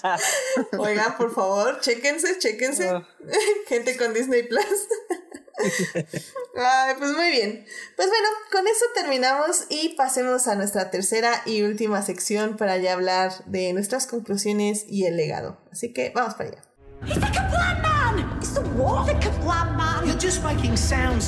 Pues bueno, eh, justo como estaba diciendo ahorita Chris, este, la serie eh, fue comprada en algún punto ya por Disney. Eh, ahorita les digo exactamente dónde. Porque bueno, siguieron haciendo básicamente series de Power Rangers eh, hasta el 2002. Eh, de ahí tuvimos los que se llaman Power Rangers, Alien Rangers, los Zeo, los Turbo, In Space. Eh, de ahí creo que es cuando concluye todo lo de Sordon y ya hay como varias secuelas que es como Lost Galaxy, Lightspeed Rescue, Time Force, Wild Force. Luego Disney compra Power Rangers y de ahí salen otros tipos de Rangers que es eh, las series de Ninja Storm, Dino Thunder, SPD, Mystic Force, Operation Overdrive, Jungle Fury, RPM. Y, de regre- y regresan a Saban y ya nos dan otras series que básicamente es del 2011 al 2018. Y pues ahorita están en lo que se llama la era Hasbro, que es 2019, 2020 y 2021. Ahorita están con Power Rangers Dino Fury. Así que pues básicamente, o sea, como pueden ver, hay Power Rangers para dar y regalar, básicamente. Y, y, y a partir de cierta etapa, no sé si es a partir del Wild Force o algo así, empiezan los cameos con todo de diferentes generaciones y demás. El, el episodio este, legendario de ¿cómo se llama? La de Fuerza Roja, no sé cómo se llama. Forever Red. Forever Red, que salen todos los Power Rangers de rojos que había habido hasta entonces y, y me encanta porque lo ves y hasta se ve que tiene mejores efectos y hacen efecto Matrix y toda la cosa. Y dije, wow, este episodio está bien fregón. De hecho, Julián García en el chat nos estaba diciendo que era un episodio de Wild Force, que es justamente la despedida de los Power Rangers de la era Saban, que es Mm. justo antes de que los compre Disney. Ah, Eh, con razón. Ah. Y de hecho ahorita el público en, en YouTube puede ver una imagen que es la reunión de todos los Rangers, que no sé cuándo pasa, no, ahorita se me fue, cuándo pasa esta super mega reunión, pero está muy padre porque por unos 5 o 6 minutos básicamente llegan todos los Rangers de todas las eras a ayudar a... Aun- Aunque, aunque a en realidad de actores originales son como cinco. Claramente los que se quitan el casco Sí. solo son 5. Pero los Pero trajes bueno. están. Exactamente. Exacto. Están Oye, y yo siento bien, bueno, no feo, pero que, que, que mucha. Mm, ¿Cómo, ¿Cómo se dice? O sea, no- no- nostalgia, pero triste, o sea, de. De, de cosas. Ves a los Rangers originales y ahí está la amarilla y dices, ah. ¿En qué aspecto? El voto se refiere a que Tui Trank, que es la actriz que interpretó a, Ah, a ya, sí falleció. es cierto, sí, sí, hace sí, sí, sí, pues ya bastante, yo creo que Ah, falleció sí, hace como 20 cierto. años, yo creo, Sí, más o sí, menos. Sí. Ya tiene bastantes años que falleció Tui Trank. Y este es la Ranger que siempre falta, ¿no? Porque hemos tenido cameos, pues yo creo que los originales de todos. Hemos tenido cameos de Jason, cameos de, de, de Tom. Bueno, de hecho, Tommy tuvo su Tommy. especie ya como mentor, que es Dino Thunder, Dino Trueno, donde él es Ah, el sí. mentor y eventualmente se asume el rol del Black Ranger en, en Dino Trueno. En la película sale también, en la película de 2017 también sale Kimberly y sale este eh, Tommy, Tommy, sí, en un cierto. cameo. Eh, pero pues la que, y, y la que la que nunca pudo regresar, pues sí fue este eh, eh, Tui Trank, Trini, falleció en un accidente, desgraciadamente. Sí, es cierto, sí, es cierto. No, no, no vi la relación en ese momento, pero, pero sí. Y es que, o sea, al final del día, creo que como pasa con todas estas series de legado, eh, al final del día han sido tantos actores y tantas historias y digo, hemos tenido hasta historias horripilantes de, de Rangers ahí que están en prisión y así. Pero, pero también hemos tenido historias tristes, lo cual creo que también es normal y, y creo que ese tipo de cameos al final del día pues te recuerdan lo que siempre fue la mensaje del, el mensaje de la serie, ¿no? Que, que pues mientras sigas tratando como de mejorar el mundo y pelear por lo que es correcto, pues siempre vas a ser un ranger y, y eso es como, está muy padre. Digo, independientemente creo que ya, no creo que nadie de aquí siga viendo los Power Rangers como... No, no, nada, No. nada más los clips que nos arroja Facebook. Básicamente. No, fíjate que yo creo que yo creo creo que fui más la seguí viendo porque soy el- un poco más joven que, el- que la mayoría de ustedes. Yo la vi bien, bien, bien hasta Galaxia Perdida. Yo creo que fue la, la última que vi. Obviamente para mí el cierre padre es eh, In Space porque es... eh, no sé si han visto alguna vez como cierre In Space, que el cierre, cierra la saga de Sí. Sordon. Es padrísima porque el cierre que le da es donde eh, juntan a todos los villanos de todas las temporadas anteriores. Este sale ahí Seth, Rita, este, los robots que luego salen en SEO, la propia Divatox, que es la villana de este de, de In Space. Y, y la manera en la que acaba la serie es con la muerte de Sordon. Sordon eh, se sacrifica a sí mismo, le pide a Andros que lo destruya porque él estaba en su tubito, le pide que destruya y eh, al morir eh, genera una onda de bondad, por así decirlo, que destruye toda la maldad del universo hasta ese momento.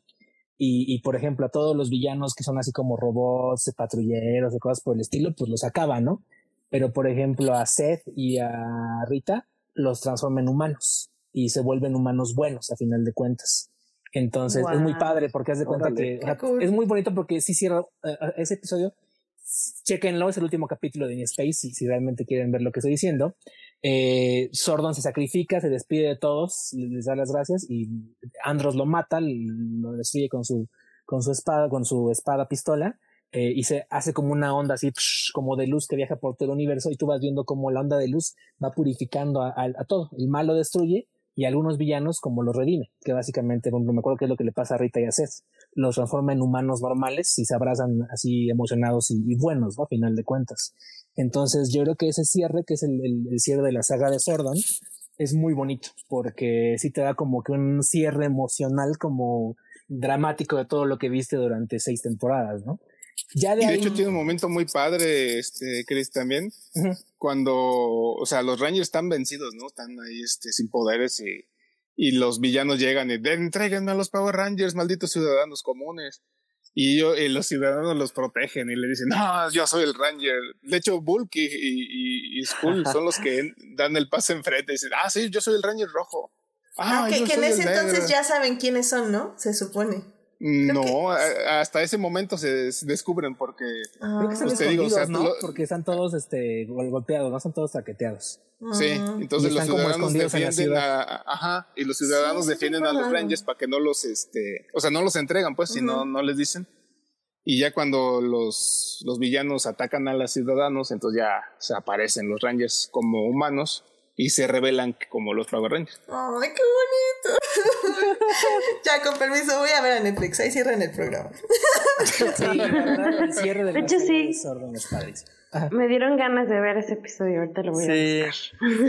Debe ser un arco como de dos o tres episodios, pero con que vayan el último, que es el, es el episodio final con el que cierra en, in Space, es más que suficiente. Es padrísimo. O sea, yo lo recuerdo como es muy bonito, es muy emotivo y sí te da como que, te digo, como que esa satisfacción de que, ay, triunfó el bien alguna vez por lo menos. y es que, digo, tal vez es mi amor por Shira hablando, pero, o sea, las series que cierran sanando universos siempre me parecen las más bonitas. Porque cualquiera puede derrotar al mal con violencia, pero creo que ese no es un cierre bueno para una serie que predica eh, que ser una persona decente es ser un héroe. O sea, creo que al final del día eh, mostrar que curar al mundo sin violencia y con amor, o sea, una serie que muestra eso, es como lo mejor que puede hacer una serie para niños o con ese tipo de mensaje. ¿Verdad Star Wars? ¿Verdad? Ay, ya, pero... No podía, no podía. shot, shot. Shot, shot.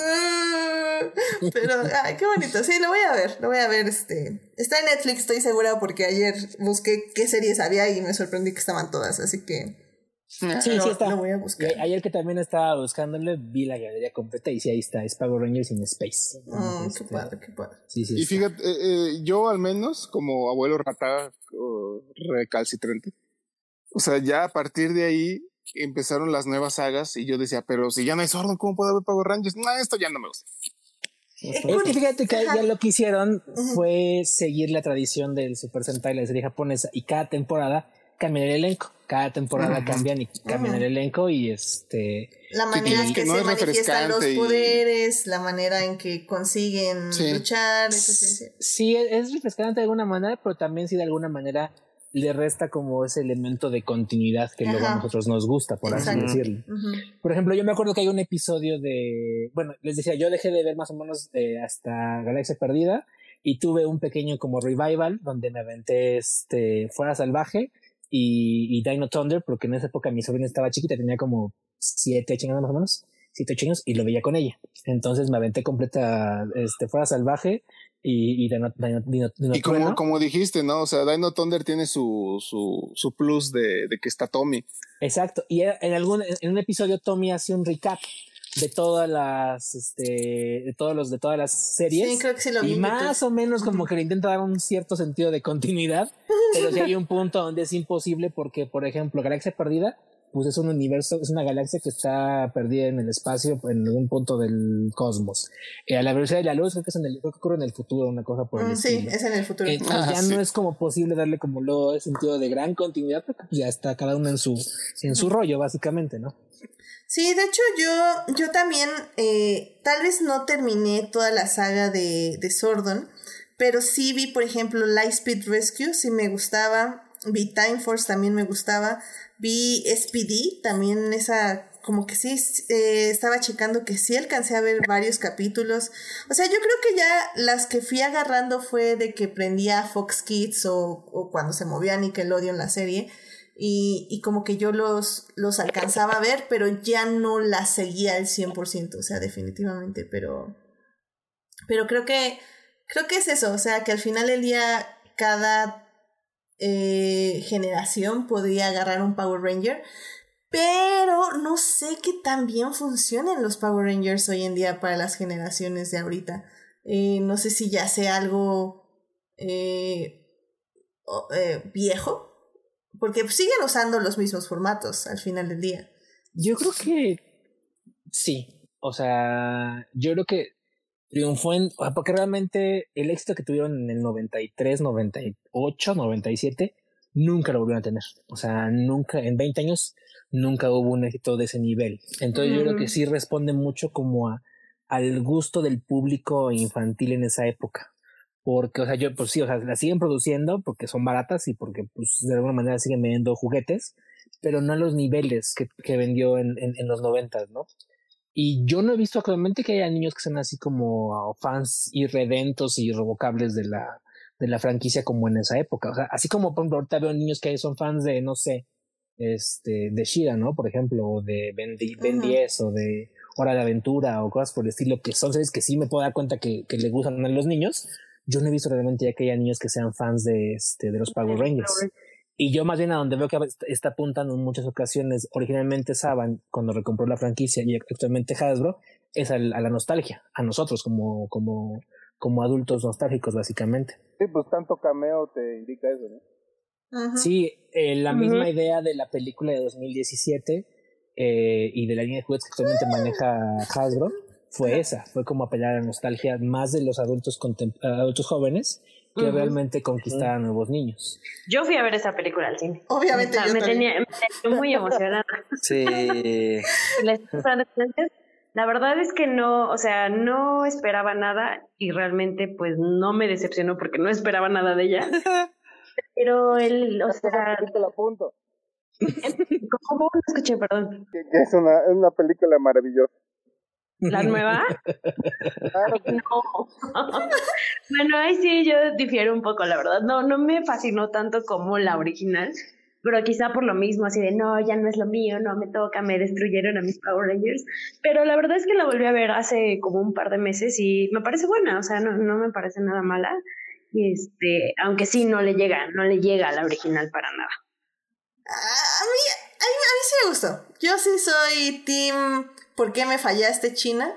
Este, yo quería una, una segunda parte, definitivamente. Eh, me gustó que, que todo lo que incorporaron. eh, me gustó que apelaron a mi nostalgia también al final. Este.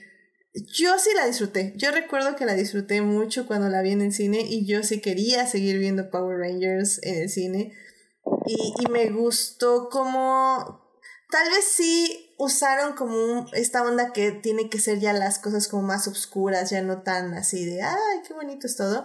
Pero al mismo tiempo me gustó porque me agradó eso porque al final del día los problemas que ya tienen los adolescentes eh, hoy en día ya se pueden tratar de una manera más directa como la depresión, abuso, este, abandono y todo esto. O sea, tal vez los Power Rangers de antes no lo podían tratar así tan directo y la nueva película sí trató de tocarlo de esa manera.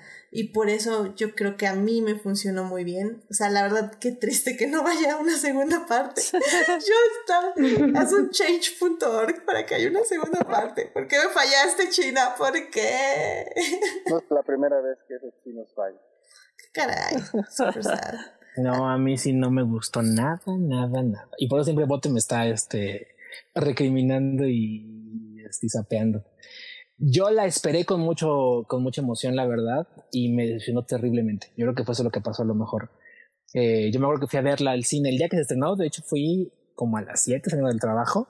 La sala estaba llena, o sea, llena y de puro treintón como yo, chaburruco como yo, de 25 para arriba, básicamente. Y este, y me aburrió horriblemente. O sea, se me hizo larga, se me hizo pesada, se me hizo bien aburrida en muchas partes. Y esa misma noche, nada más por pura, este, por pura mulada, me metí a ver el primer episodio de, de Mighty Morphin, que es la misma trama, es, es el, el mismo arco, es la llegada, la, de la selección de los Power Rangers y este, y la, y el, y Goldar como villano. Y dije, qué diferencia, o sea, eso tiene 30 años y tiene mucha más energía y vida que la película que acabo de ver. La verdad no me gustó, se me hizo muy aburrida, se me hizo muy tediosa toda esta parte de este, de que, de, no tanto, o sea, sus problemas emocionales más o menos puedo entender que los hayan llevado y que creo que estuvieron más o menos bien llevados, aunque no fue exactamente tampoco lo más elegante, ¿no? Que pudieron haber hecho. Pero para empezar, los niños se me hicieron súper, eh, este, eh, salvo Naomi Scott, que luego triunfó como Yasmín, se me hicieron, se me hicieron súper desabridos, perdón. No, no, no, eso, sigue, sigue. Ah, Naomi Scott se sale, pero los otros cuatro sí estaban así como de... Y la trama fue tan lenta, este Sordon, este regañón y enojón, tan, aparte el diseño tan feo que le hicieron a Sordon como de esta computadora que vuela como en cuadritos mágicos, este, todo lo que tienen que hacer para ganarse las monedas de poder y ir y venir de la cuevita mágica y corran y salten y, o sea, como que alargaron la trama además de manera súper aburrida y súper lenta y súper tediosa. Y ya cuando llegas a lo bueno es así como de, ah, tres minutos y ya se acabó. Porque para variar, Goldar bien feo, luego ay, Elizabeth Banks a la de la vida y todo lo quieran, pero su Rita fue más, más que repulsa, fue insulsa básicamente. Entonces, este, sin punch, el maquillaje, o sea, ¿cuál es mi punto? Power Rangers es un concepto excesivamente ridículo, es un concepto que tiene bastantes cosas que visualmente son llamativas, extravagantes, coloridas, ridículas y, son explosiones, son color, este, son eh, expresiones, este, exclamaciones rimbombantes y cosas por el estilo. Si vas a hacer una película de Power Rangers, trata de capturar la esencia de eso. O sea, los, los, los, los Megazords igual súper aburridos, la pelea con Goldar ya con, con Megazord, o sea, creo que hay este hay trituradores que son más rápidas que esos Megazords y que Goldar porque se mueven más rápido que ellos. Estos se peleaban así como si fueran unas moles de, 80 este, toneladas que no se pueden mover y cosas por el estilo, y aparte lo vence bien fácil. Entonces. Pues es que eran botargas también, ¿verdad? Los, ah. los robots. Sí. No, pero era CGI, ¿no? No sé. No, digo, en, la original. En la original sí eran botargas. Ah, en la original sí. pero por ejemplo, actualmente ya en todas las series de, de Power Rangers ya es puro CGI. O sea, ya no hay nada de botargas gigantes y tienen más dinamismo y color que estos de la película, ¿no? Entonces, a mí no me gustó, sí, acabó la película y fue así como de qué acabo de ver. Lo más emocionante fue cuando salió Kimberly y, Tommy y este, y Tito las nos quedamos así como de, eh". o sea, no, no me gustó la verdad. O sea, se me hizo como que le quisieron dar demasiada seriedad y demasiada, este, solemnidad a un concepto que no lo merece y que solamente lo acaba desluciendo. Porque le quitaron lo que lo hace divertir y por eso, señores, le digo que es un tremendo hipócrita, porque cuando uno le ofende que no respeten sus cosas, ahí se está burlando. Creo que no hablas explícitamente de Artemis Fowl, pero supongo que hay algo de eso. Ah, hay muchos casos, hay muchos casos. donde es, la persona más madura del mundo y quiere que entiendas que las cosas deben cambiar. ah, pero le tocan sus Power Rangers. Ahí sí no. Mira. No, en Artemis Fall no, porque ahí sí fue por ironía. Pero ¿cuál nos pasó, Bote? En... No me acuerdo. ¿En La Bella y la Bestia en Aladdin? ¿El Rey León o cuál fue? Eh, debe haber sido Disney, ¿no? De hecho, yo creo que es una en que ni siquiera ha salido, la de Mulan. Algo así a lo mejor. No, no, no, no vamos a hablar de películas que no han salido. Eso sí es totalmente mal por ti, Uriel. Muy mal. la tienes que ver. Pero bueno. No, no. Ah, Maléfica. ni, aunque me pagues la voy a ver. Maléfica, yo creo que fue la que ah, ese tipo de desavenencias. Ay, Maléfica es increíble, la amo con todo mi Porque yo tengo la postura de que la Maléfica de Maléfica Wicked de Angelina Jolie tiene sus cosas bonitas y Bote no, porque Bote adora y ama a la emperatriz del mal. ¿no? No, yo ahí sí soy Team Chris 100%, Maléfica Team, siempre. Amo las dos películas, las dos.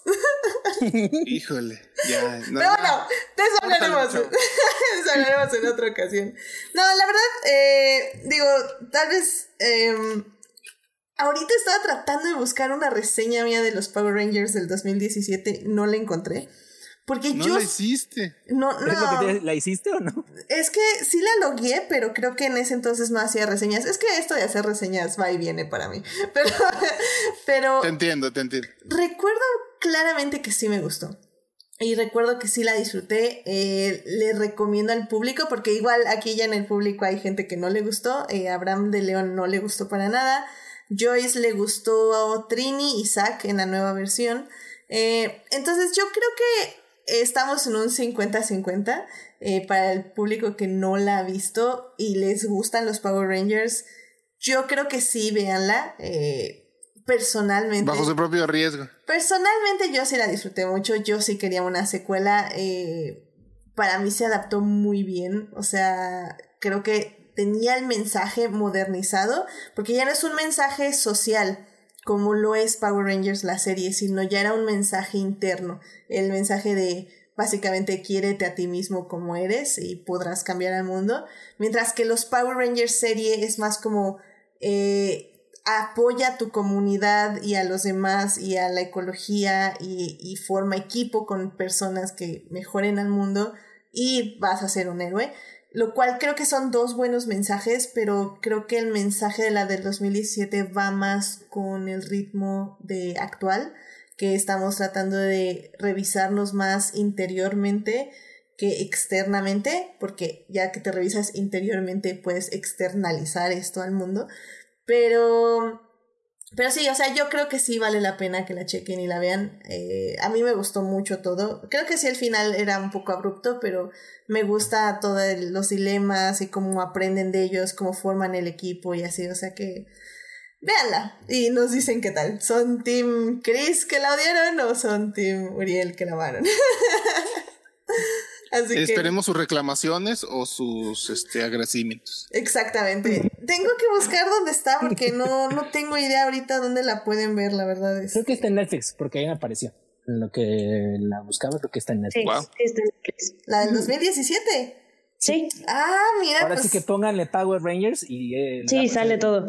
Rewatch. Rewatch. Ahora. Es más, cerremos ya el podcast. Vamos a ver Yo primero tengo el episodio el Blu-ray, así es de que lo puedo ver también. Eso, caray. Eso es de los buenos, chicos. China nos falló, pero Uriel tiene el Blu-ray, que no.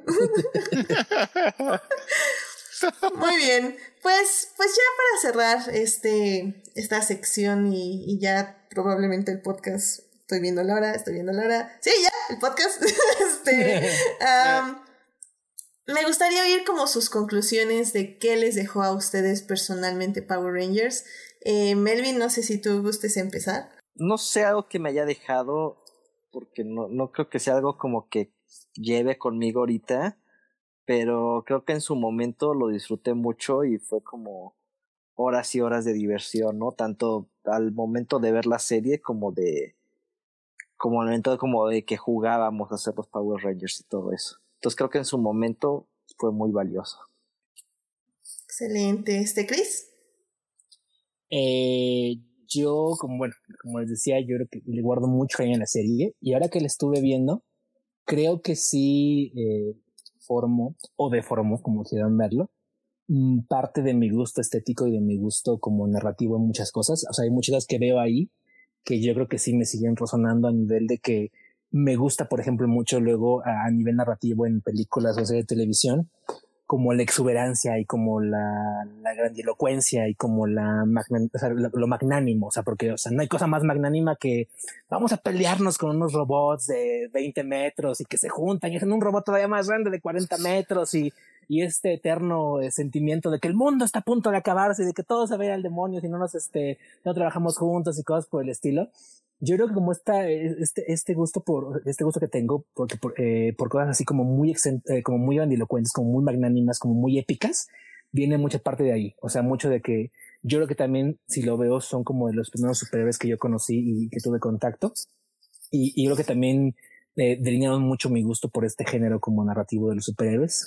Y en general, o sea, por ejemplo, las veía y era así como de, pues veo esto y entiendo por qué me gustan las series de Ryan Murphy, ¿no? Porque son igual de este, extravagantes, elocuentes y este y, y, glossy y cosas por el estilo, ¿no? O sea, como que este, como ese estilo exagerado, no exagerado per se, pero sí como con un gusto estético muy llamativo, muy grandilocuente, muy eh, dramático, a lo mejor si quieres verlo.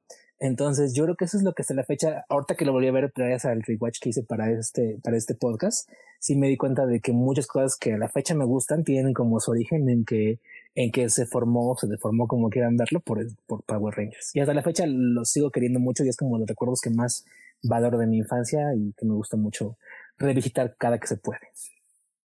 Excelente. Este, Fabiola. Pues a mí tal cual, la verdad es que sí es una parte, fue una parte importante de mi infancia y una forma de conectar un poco igual con este, con mi hermana, porque digo que compartimos algunos chistes todavía, o sea, a la fecha. Es un recuerdo muy bonito, o sea, ahora que, que pusiste eso, que, que vi en Facebook tu calificación, tu reseña, yo, no, ¿cómo? Es muy buena película, la, la de la de los noventas, o sea, me da en esa nostalgia en mi juventud, en mi infancia, de muchas cosas que viví.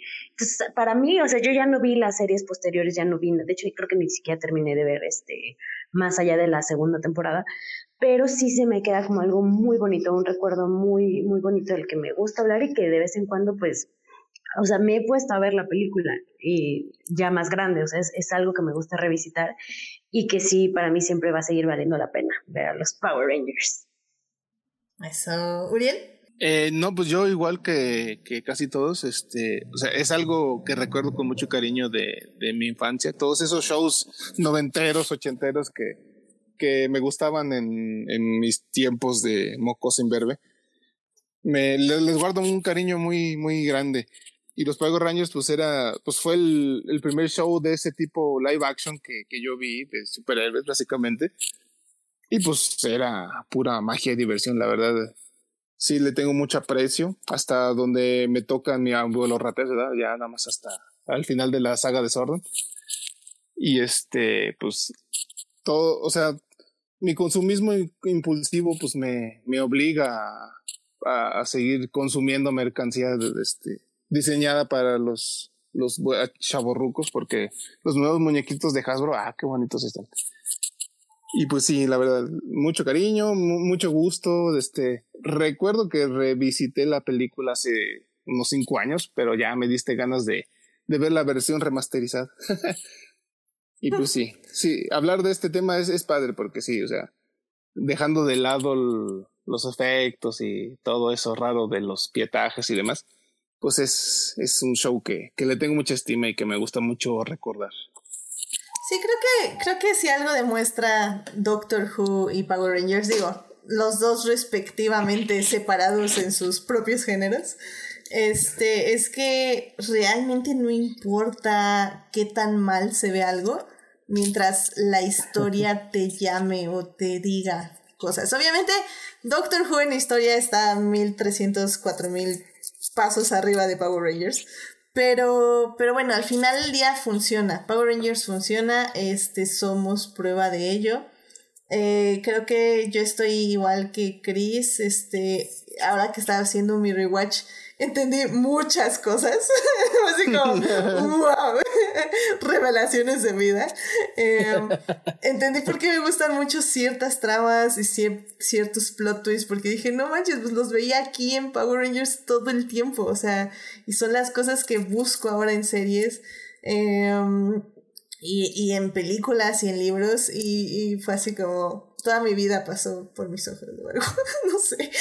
Pero pero sí me, me, llamó mucho la atención eso. Y al final del día creo que era una, una serie interesante una serie buena y que, que al final del día le hicieron pues sí con ganas de ganar dinero claramente pero pero también siento que hubo ahí una búsqueda de, de hacer algo, no sé, distinto, pero a la vez igual de lo que tenían y pues con el presupuesto que tenían también sacarlo adelante así como así, no sé, o sea, me parece como algo muy muy interesante que si quieren revisar, como ya dijimos, está ahí en Netflix por si quieren checarse algunos episodios y recordar lo malos que eran, pero al mismo tiempo decir, ay, qué bonitos son todos, son unos idiotas, los amo.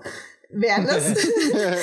y pues ahí está igual la película en Claro Video si la quieren ver o la nueva película del 2017 está ahí en Netflix. Y pues chéquenlos, chéquenlos y recuerden a los Mighty Morphin Power Rangers, que eran lo máximo. Morphosis, amigos. Morphosis. Coco Power Rangers. Muy bien, pues bueno.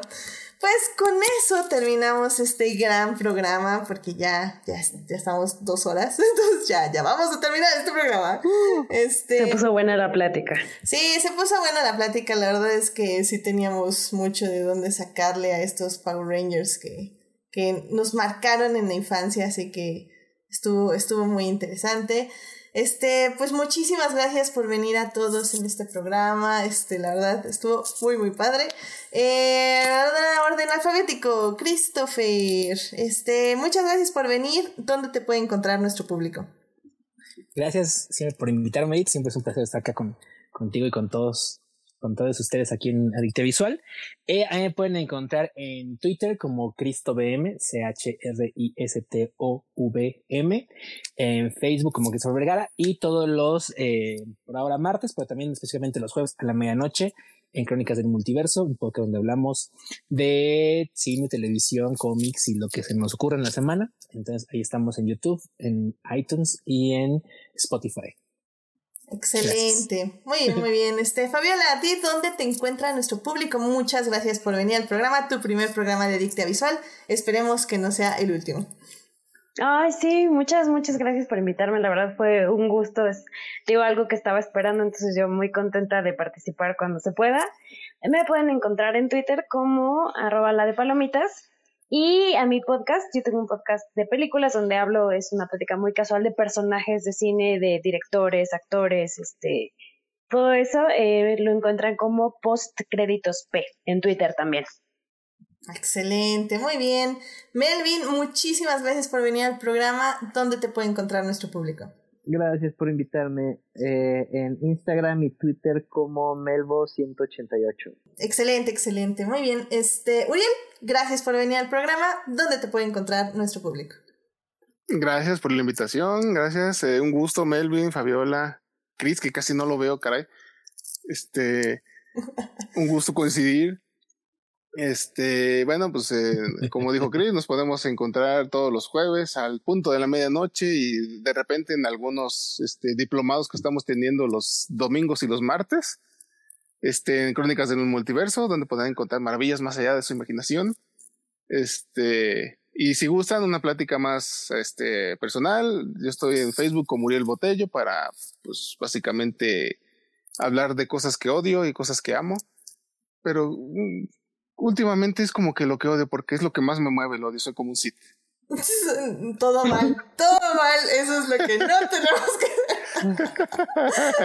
no sigan su ejemplo, querido público, pero bueno, pueden ir a hablar con él. Únanse al lado oscuro. No, no. Muy mal. Bueno, pues a mí me pueden encontrar en HT Idea, donde estoy ahí hablando cada vez menos de Star Wars. De hecho, ya estoy hablando casi todo de Fórmula 1, pero de repente sigue habiendo Star Wars porque pero en fin. Este... No, no, puede morir tan fácil. No puede morir tan fácil, no lo puedo, no lo puedo soltar. Pero bueno, este. Let it go. Let it, go, Let it go. No puedo, no puedo.